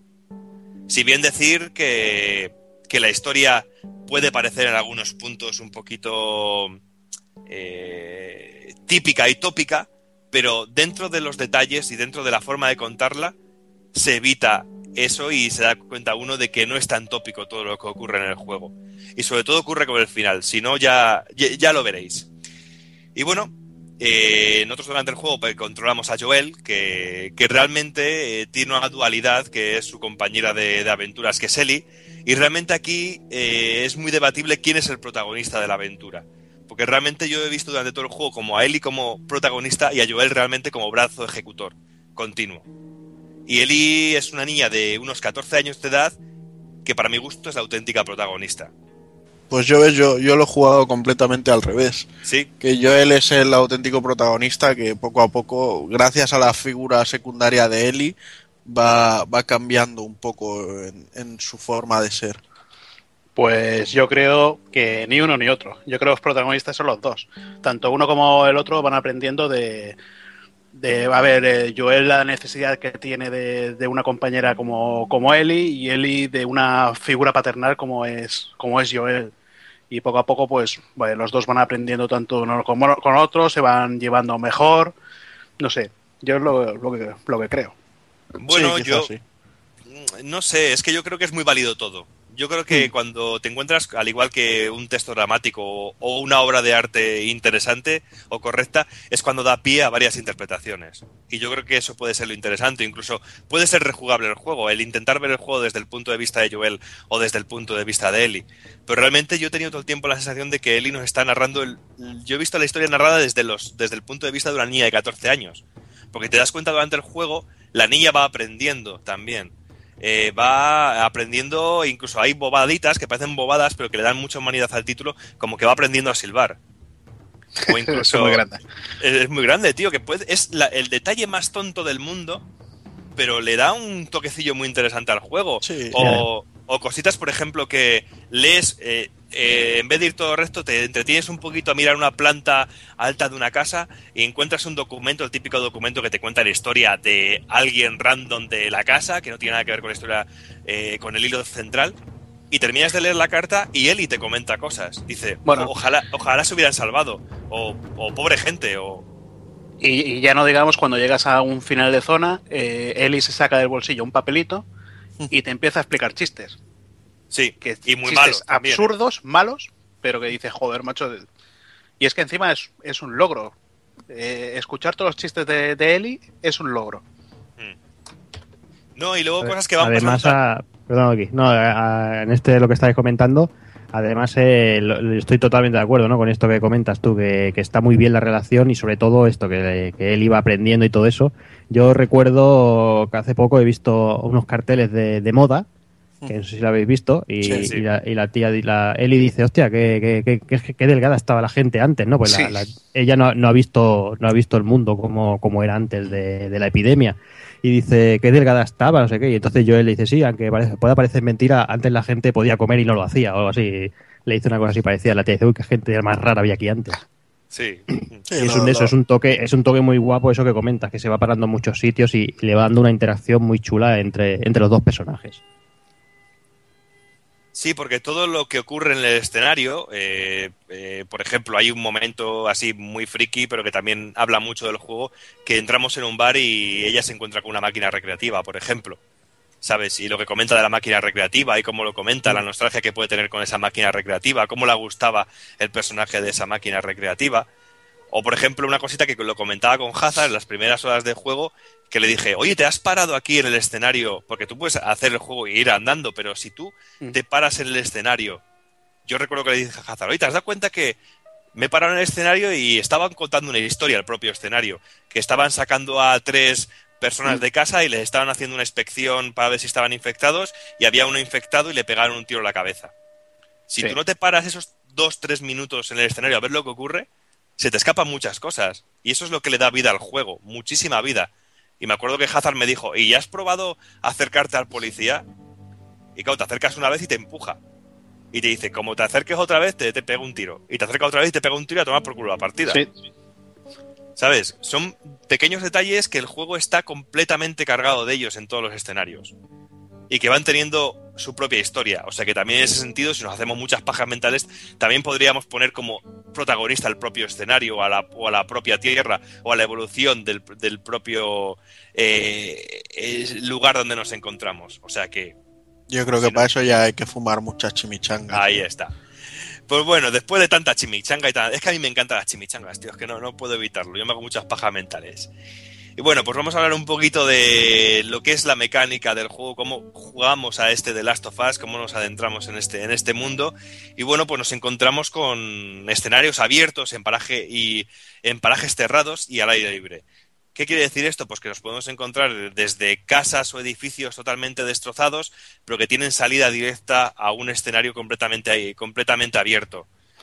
Y esto, A mí, bueno, a mí esto lo que, lo que me gusta es que, por ejemplo, entras en una zona residencial que igual solo, solo tienes que ir por la calle de una punta a otra y te da la posibilidad de, visitar eh, todas las casas. Si hay cuatro o cinco casas, te da la oportunidad de visitar todas las casas. Igual eh, te tienes en una casa. eh, mientras tú vas investigando, Eli se empieza, empieza a dar vueltas por la casa a su rollo y va, va observando objetos, va, va, va interactuando un poquito con el escenario. Sí, lo que tú dices es que si nos paramos un poco la, en la exploración, también nos encontramos, pues, por ejemplo, con eh, documentos con una clave de una caja fuerte. Y que si no abrimos y si no tenemos esa clave no podemos abrir esa caja fuerte ni aunque intentemos hacer por combinaciones aleatorias, porque si no tenemos la combinación no nos deja abrir la, la caja fuerte. O sea que también se premia mucho al jugador con, con la exploración. Si tú exploras vas a disfrutar muchísimo más del juego y te va a ofrecer muchísimas cosas más. Y bueno, luego decir que si realmente al comprar este Last of Us estás esperando tiroteos y demás cosas estilo Uncharted, eh, hay que decir que está muy confundido porque aquí la cosa es muy muy diferente. No tiene nada que ver. No tiene nada que ver en ningún sentido. Porque esto es un juego más de infiltración. Eh, porque lo comentábamos antes, que lo decías Hazard así antes eh, off the record, que si también te puedes ir a liar a tiros, pero como te líes a tiros, ¿qué pasa? Eh, te quedas sin munición, pero, pero enseguida. Y no solo que te quedas sin munición, como, Bueno. te metas, como te metas en un tiroteo tienes todas las de perder. Bueno, depende. Bueno, depende, Depende, pero- cómo, de- depende cómo lo lleves, porque puedes disparar y el enemigo siempre va al lugar donde vas. Eh, tú puedes ir ocultándote hasta otro sitio y el enemigo irá donde, donde ha escuchado el último disparo. Mm, Hay veces que, bueno, puedes hacer esa táctica y aparecerle por detrás y cargártelo. Depende de- también, de claro, del número de enemigos que te vengan. Claro, y, y depende del enemigo que te- y también depende del enemigo que te venga, porque ahí no todos los enemigos son eh, eh, débiles al, al mismo tipo de armas, que también hay que tener mucho cuidado con eso. Yo hay una cosa, una cosa que no me ha gustado de, bueno, de esto de- del sonido. eh, bueno, no sé si hablarás luego de los chasqueadores, si no lo digo, lo digo luego. Sí, lo- pero coméntalo ahora si quieres, no pasa nada. Mm, Bueno, es, eh, a ver, digamos los chasqueadores eh, van al sonido. Hmm. Y bueno, porque son ciegos. Luego hay otro- otros que son los, los corredores, eh, que grita, gritan en cuanto te ven. Lo que no veo bien es, es que cuando yo con una, con una flecha disparo a un corredor que está lejos, el corredor grita y el chasqueador que está cerca mío, en vez de ir donde el grito, viene directamente a, a por mí. Algo que no, no veo normal, ya que Sí. yo no he hecho ruido con el arco. Es, es, es carente de lógica, pero también es que es un punto del que hablaremos más adelante, que la inteligencia artificial Bueno, ya. tanto de los enemigos como de los aliados es un poco floja. Yo creo que es, es ser muy bueno decir que es un poco floja únicamente. Y bueno, ya que has empezado a hablar un poquito de los enemigos, pues decir que otro de los puntos flacos del juego puede ser también la poca variedad de enemigos que nos encontramos en el juego. No cantidad, sino variedad porque nos podemos encontrar tanto enemigos humanos como enemigos infectados y entre los enemigos humanos pues tampoco varían mucho los diseños de los enemigos que nos encontramos y luego de los infectados pues como bien has dicho están los, los chasqueadores, están los corredores, están los hinchados, son hinchados o inflados. Hinchados. hinchados. que son como los pues son como los chasqueadores pero que están como más hipertrofiados. Bueno, tienen placas protectoras de hongos ya de tanto tiempo que han, pasado la infección. Sí. Y bueno, y luego también, pues también decir que muchas de los humanos pues son mucho más peligrosos que los propios, que los propios infectados en, algunos momentos y pueden llegar a ser más desesperantes porque suelen ser bastante pesaditos. Y bueno, luego también decir que con ciertos enemigos, pues los ataques cuerpo a cuerpo eh, directo no funcionan y tendremos que ir con un cuchillo por la espalda. Y esto aquí entra también el apartado un poquito de los de los inventarios y las construcciones de, los, de los diferentes elementos, porque como nos quedemos sin, sin ciertos elementos para generar un cuchillo, las podemos pasar putas para eliminar algunos enemigos como los chasqueadores, por ejemplo, que si nos intentamos liar a puñetazos con ellos las tenemos más que, más que cagadas.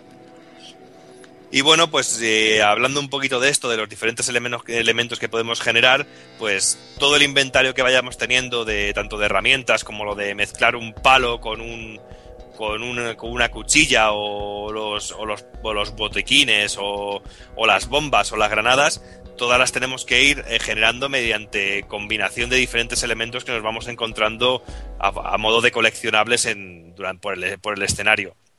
Y este punto es interesante y me pareció muy divertido y muy acertado porque te hace pensar muchas veces que qué creas, si una granada o, o un botiquín o, un cuchillo para poder abrir una puerta. Y en algunos momentos sí que te puede crear un poquito, no sé cómo será en niveles inferiores, yo lo juego en el nivel, nivel difícil, no sé si los niveles inferiores eh, habrá más, más elementos por el escenario o qué. Eh, bueno, yo he jugado, eh, la primera partida la jugué en nivel normal. En nivel normal, pues igual podías llevar dos, dos cosas de cada una. Pero es que luego, luego jugué en el modo superviviente, que ya es el, el máximo. De momento no, no me ha parecido ninguno más. Bueno, Superviviente Plus al acabármelo, que ahí sí que era, era todo muy, muy limitado, tanto, tanto en objetos como en, que encontrabas en munición. Eh, apenas llevabas munición, llevabas una, dos, tres balas.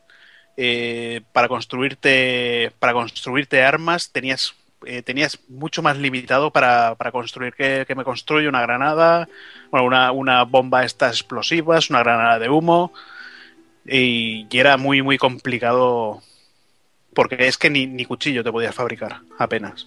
Sí, bueno, pues decir que la construcción de estos elementos pues es básica para poder ir avanzando en el juego.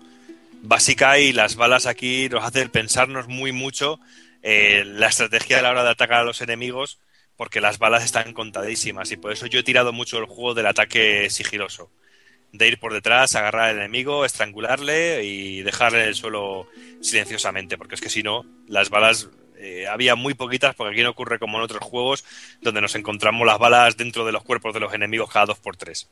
Aquí las balas son muy pocas y eso se agradece porque realmente hace que el juego sea más divertido. Y importante, porque también los enemigos están muchísimo más preparados que nosotros, pero muchísimo tanto los humanos como los infectados están muchísimo más preparados que nosotros y estamos en continua inferioridad porque tampoco tenemos un personaje que sea un experto tirador. No es como Uncharted que hizo créditos extra en armamento y, armas de ninja, porque aquí nuestro personaje Joel es un tipo de la calle que coge la pistola como le da la gana y yo creo que eso artísticamente también le da un toque muy interesante al juego, pero ya pasaremos dentro de un rato al apartado, al apartado artístico. Y bueno, como comentábamos antes un poquito, que lo dejábamos caer, que la inteligencia artificial de tanto de los enemigos como de los aliados falla muchísimo, ¿no, Hazard? Pues la verdad es que sí, porque, por ejemplo, estás tú escondido, eh, te viene cualquier enemigo y, de repente ves a Eli eh, corriendo por delante del enemigo que ni lo ven ni nada. Algo que, que sí, está un poquito mal, mal hecho, pero yo creo que un poquito más, más adelante, tal y como Eli aprende a defenderse, a atacar y todo esto, yo creo que ahí la inteligencia artificial ya mejora. Porque claro, el- si ya los enemigos ven cómo dispara, aunque te dispara cuando les da la gana, ya al menos sí que sí que la atacan.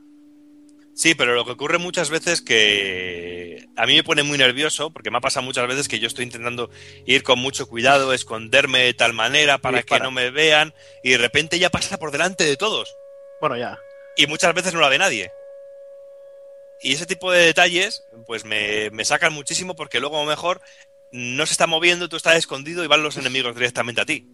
O se te mete en medio y no te deja salir. Ahí está. Que muchas veces, no sé, es un, un punto que yo creo que también puede tener mucho que ver con el barroquismo que, que, que está presente todo el tiempo en el juego, por todo lo que se mueve, por el nivel de detalle de los escenarios y la calidad de las texturas en casi todos los momentos.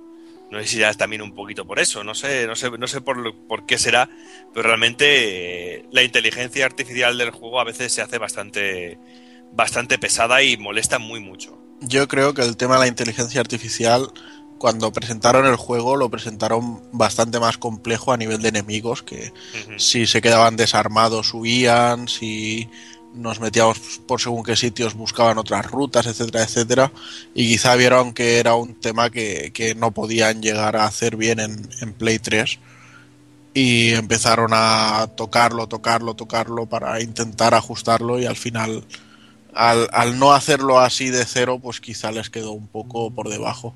Esa es una de las razones que pienso que puede haber afectado.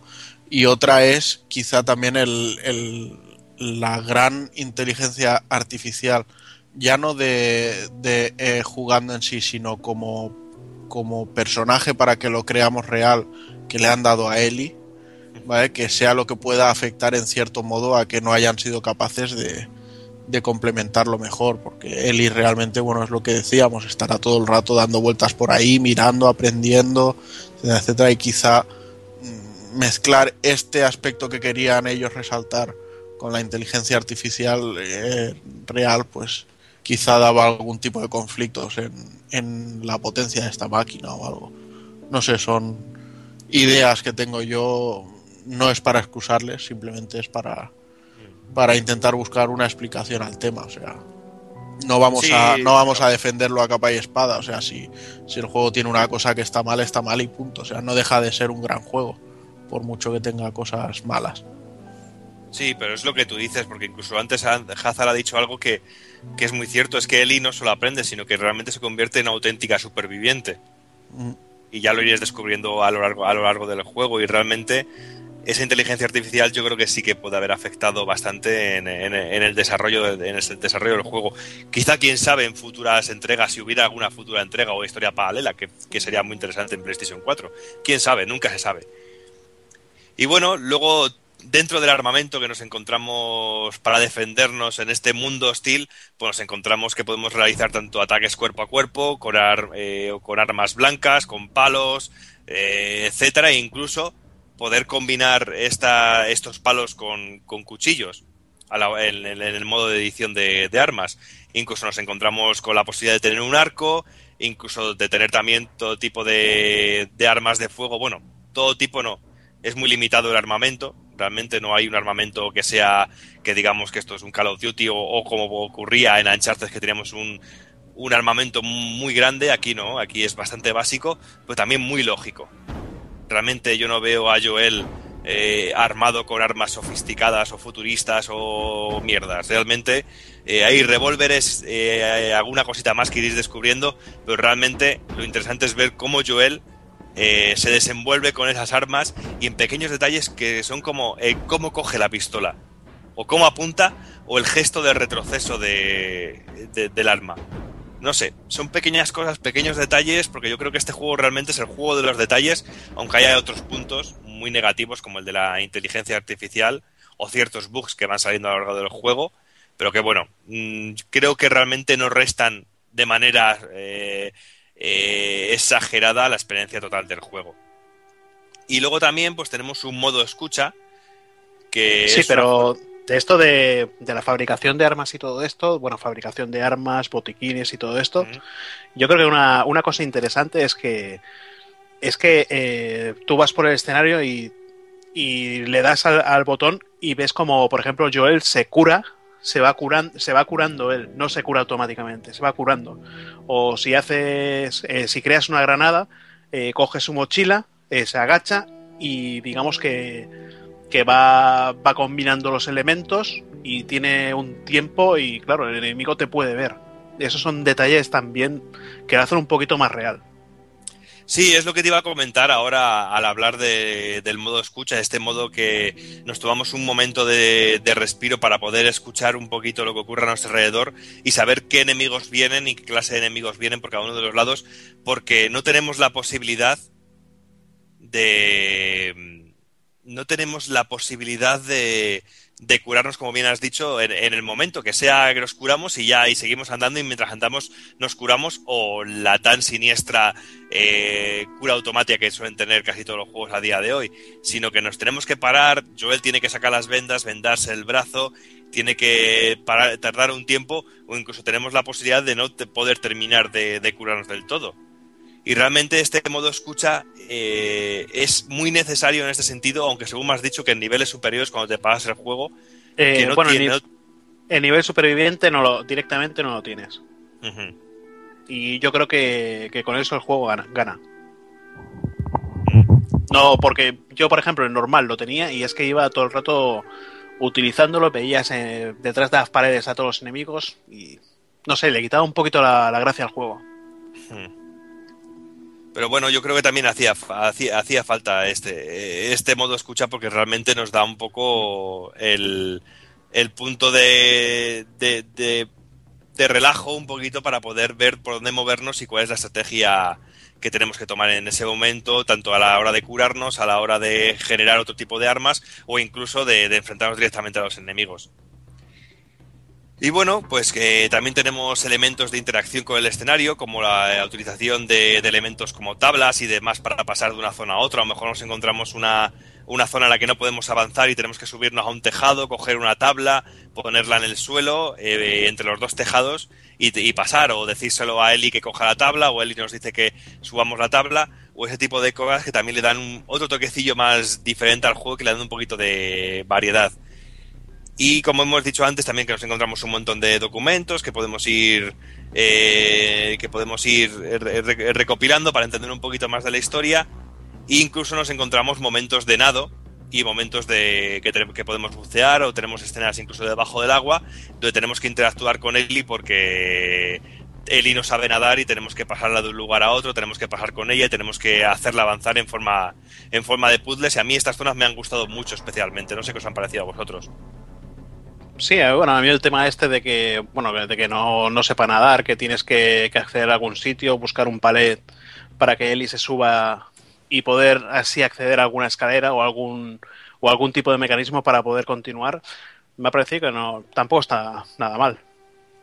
A mí me ha gustado mucho porque también me ha gustado mucho la sensación de buceo, me ha gustado mucho la sensación de, de nadar, eh, me gusta mucho el, el, efecto de la ropa mojándose, no sé, estos niveles me han parecido muy interesantes y me, y me han gustado muchísimo.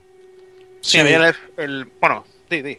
Sí, yo quizá hubiera aprovechado estas zonas para meterle quizá un componente más de rollo puzzles y historias así, pues realmente acababan siendo muy sencillos. O sea, coge esto y muévelo justo al lado prácticamente y ponlo y ya está. Entonces, quizá hubiera aprovechado para eso, para aquí meter un poco de, puzzles y zonas en las que tuviéramos que utilizar la sesera un poco.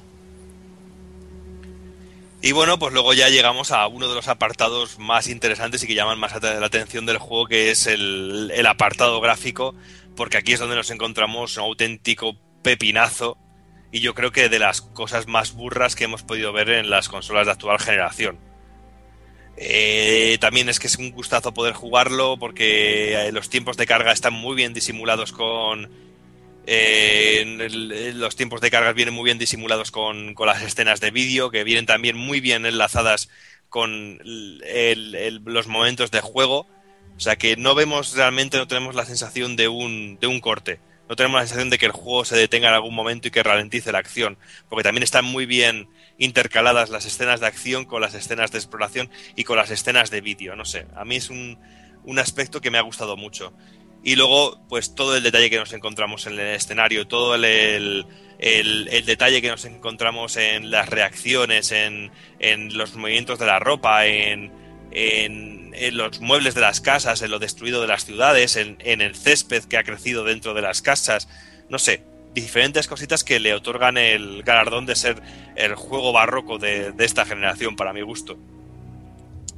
Y bueno, luego también destaca muchísimo todo lo que es la en relacionado, lo relacionado con los juegos de luces y sombras de- dentro del juego. Porque me parece increíble poder encontrarnos un escenario dentro de una casa por el cual vemos cómo entra la luz por una ventana y al saltar por esa ventana nos encontramos un paraje totalmente eh, abierto, soleado, o también otros momentos en los que está lloviendo con, con el efecto de la lluvia y los focos apuntándonos o buscándonos por todos lados con los efectos de lluvia. No sé, realmente, realmente gráfica, eh, el apartado gráfico es brutal y llama muchísimo la atención en todos los sentidos.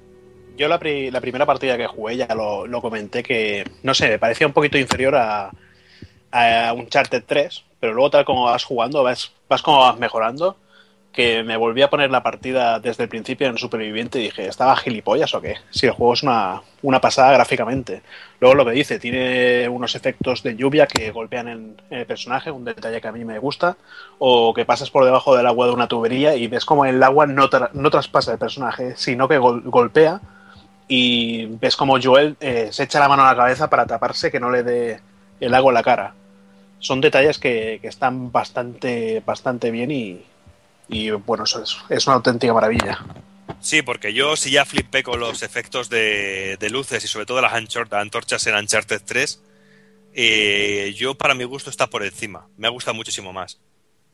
Quizá no me sorprendió tanto como en su momento me sorprendió Uncharted 2, quizá, o está al mismo nivel, pero realmente esos efectos de luces con la, eh, me han dejado con el culo torcido. Y luego artísticamente, pues el juego, ¿qué se puede decir?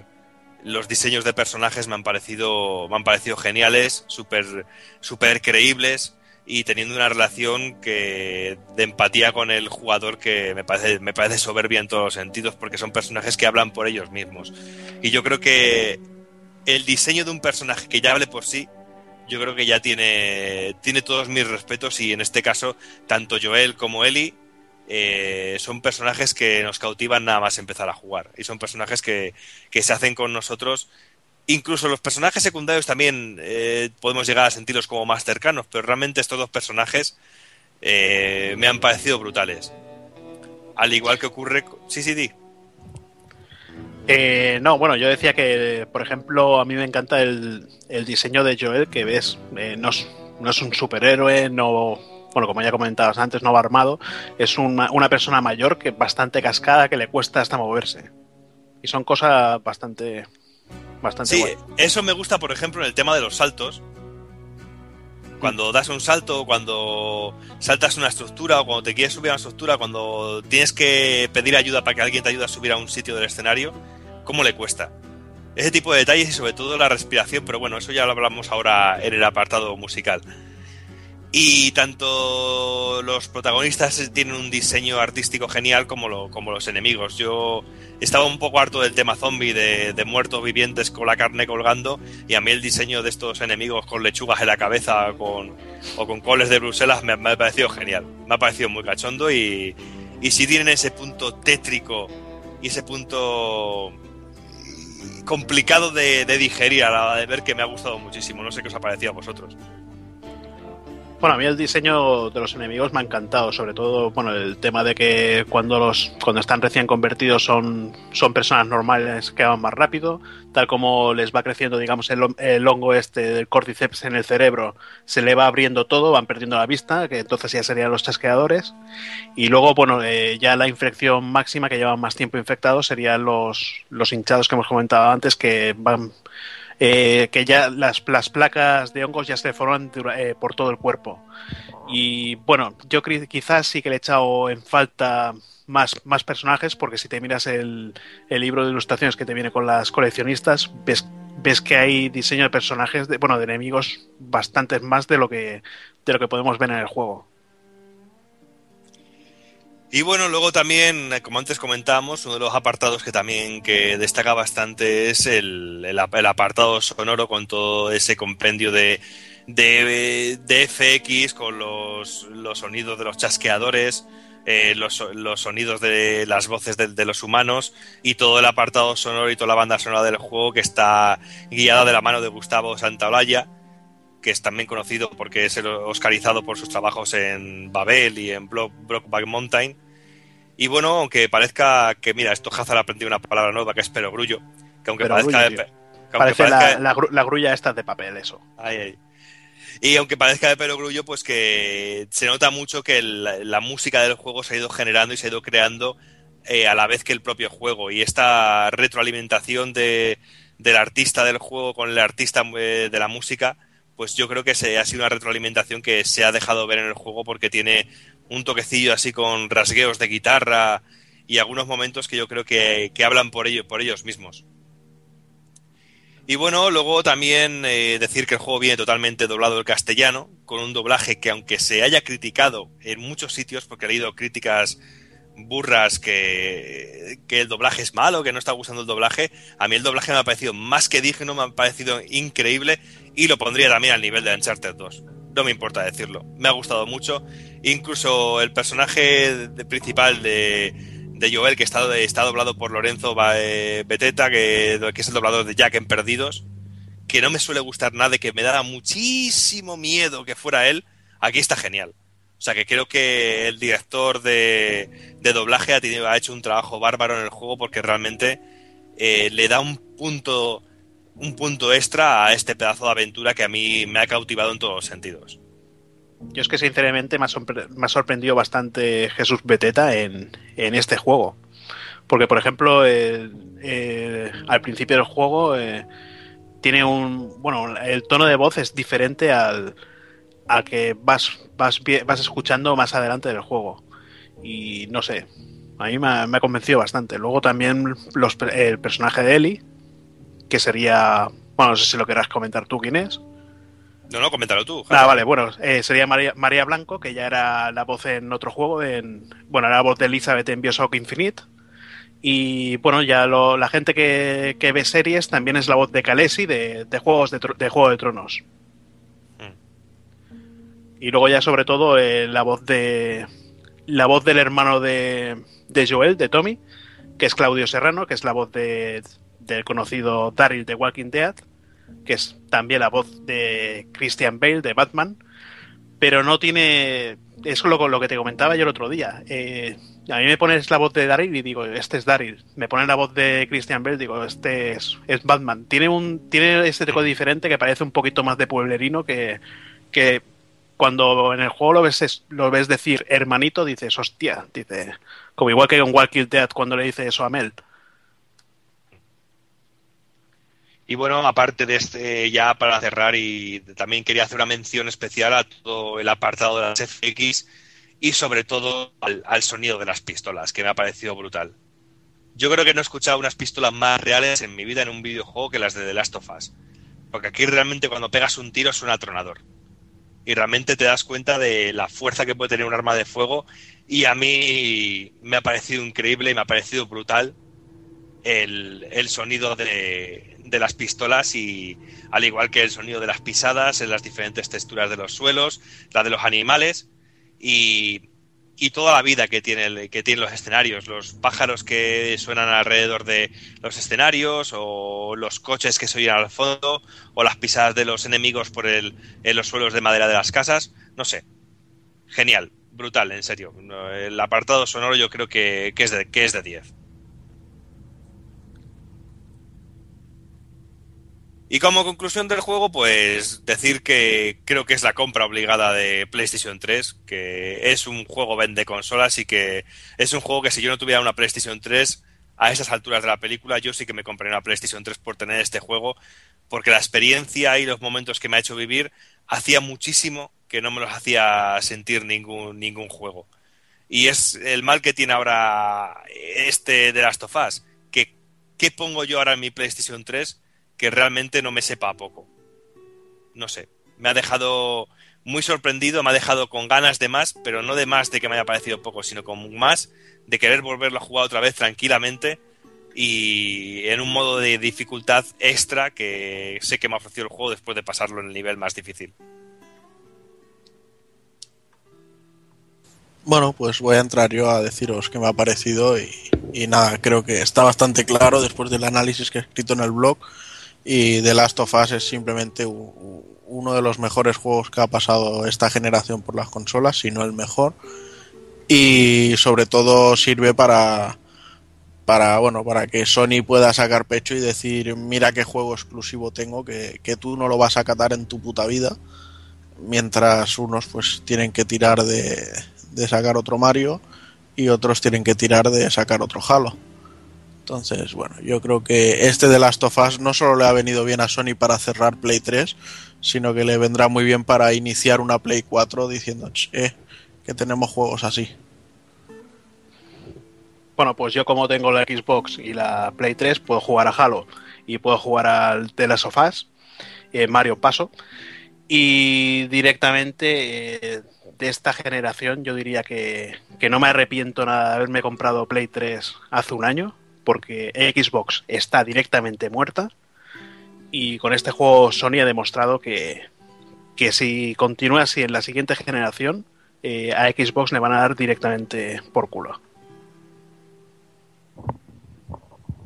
Pues bueno, eh, yo realmente tengo el juego a medias, lo tengo avanzadito. Y yo, a ver, el juego es un juego 5 estrellas, el juego es una, es una puta maravilla, pero tiene sus, tiene sus lagunas y, y- y están ahí esas lagunas y posiblemente no llevemos a engaños, el juego no es perfecto, no es lo que pintan por ahí de juego de dieces como soles. Y es eso, o sea, tiene sus, sus cositas, sobre todo el tema de la IA y cositas que, que son imperdonables, aunque sí, es un juego muy notable y es quizás uno de los mejores juegos de la, de la generación, pero es eso, eh, hay que saber lo que, lo que vas a buscar. Las líneas Mm. calientes, que las han Sí. eliminado. Ahí está. Por ejemplo, por ejemplo. No, no, pero es, es eso. Es un juego, es un juego indispensable para, para PlayStation 3 y es un juego indispensable de esta generación. Simplemente. Eh, luego ya depende si te gusta el género o no te gusta el género, pero bueno. eh, en cuanto a argumento, yo hasta ahora, para mí, está siendo muy predecible. No sé lo que me va a, a- a venir detrás, pero ya hasta el momento, incluso la parte del prólogo, desde el minuto uno, me lo olía. No lo sé, veremos a ver cómo, cómo evoluciona la cosa y, ya lo contaré por ahí. Así que si nadie más tiene nada, nada más que añadir, yo creo que, que podemos ir ya cerrando el chiringuito.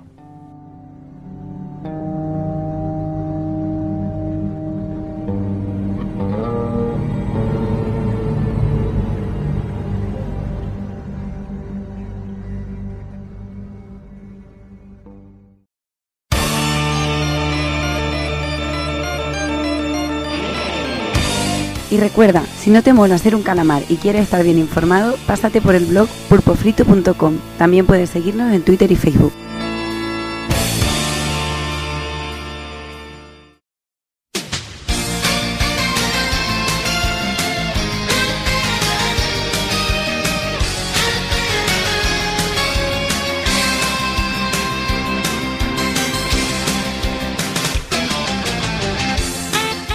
Y ya llegamos al final del programa. Eh, bueno, programa cortito. La verdad es que, que nos hemos portado demasiado bien. Pero bueno, también el tiempo y las pocas novedades es, es lo que tienen. El mes que viene seguramente tendremos el mismo problema o incluso peor, porque creo que las novedades están muchísimo más tristes. Pero bueno, eh, analizaremos, como comentamos, el Project Cross Zone y a ver qué, qué tal surge de ahí. Y bueno, vamos a despedirnos ya del señor Doki, por ejemplo.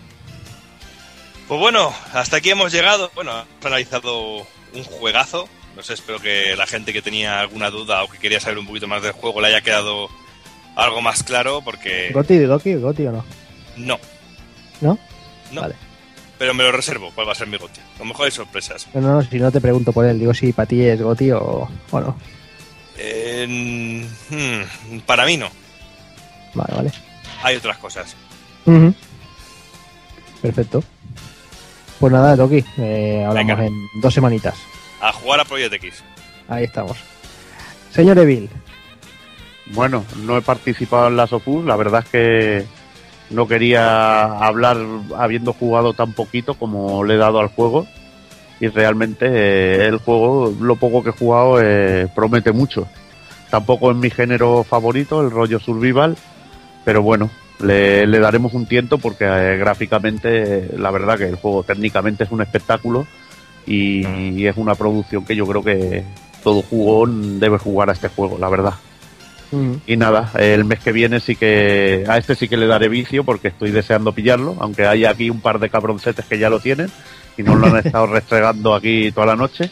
Y, Pues- y ahora me iré a jugar al Walking Dead 400 Days. Vale. Ah, al Walking Dead y no, no al Project, muy bien hecho, sí señor.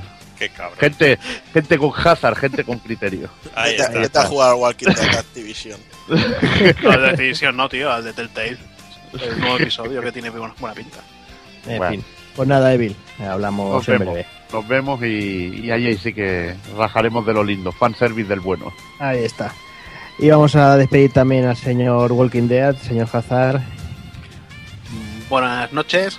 Pues nada, yo creo que ya no hemos superado el nivel de troleo del anterior programa, pero es que era, estaba era muy imposible. complicado. Y es que claro, en tan poco tiempo que hemos, bueno, no hemos tenido poco tiempo, pero ha sido cortito por la mierda de novedades que había, que tres novedades. Uno era el, el Time of Eternity este, otro la mierda esa del Right to Hell, que, que para mí que nadie lo va a tocar ni con un palo. Bueno, igual yo lo compro para, para ponerlo en mi estantería de los, de los horrores, pero, pero para nada está. más. Y nada, pues el próximo programa, el 21, y nada, a seguir para adelante.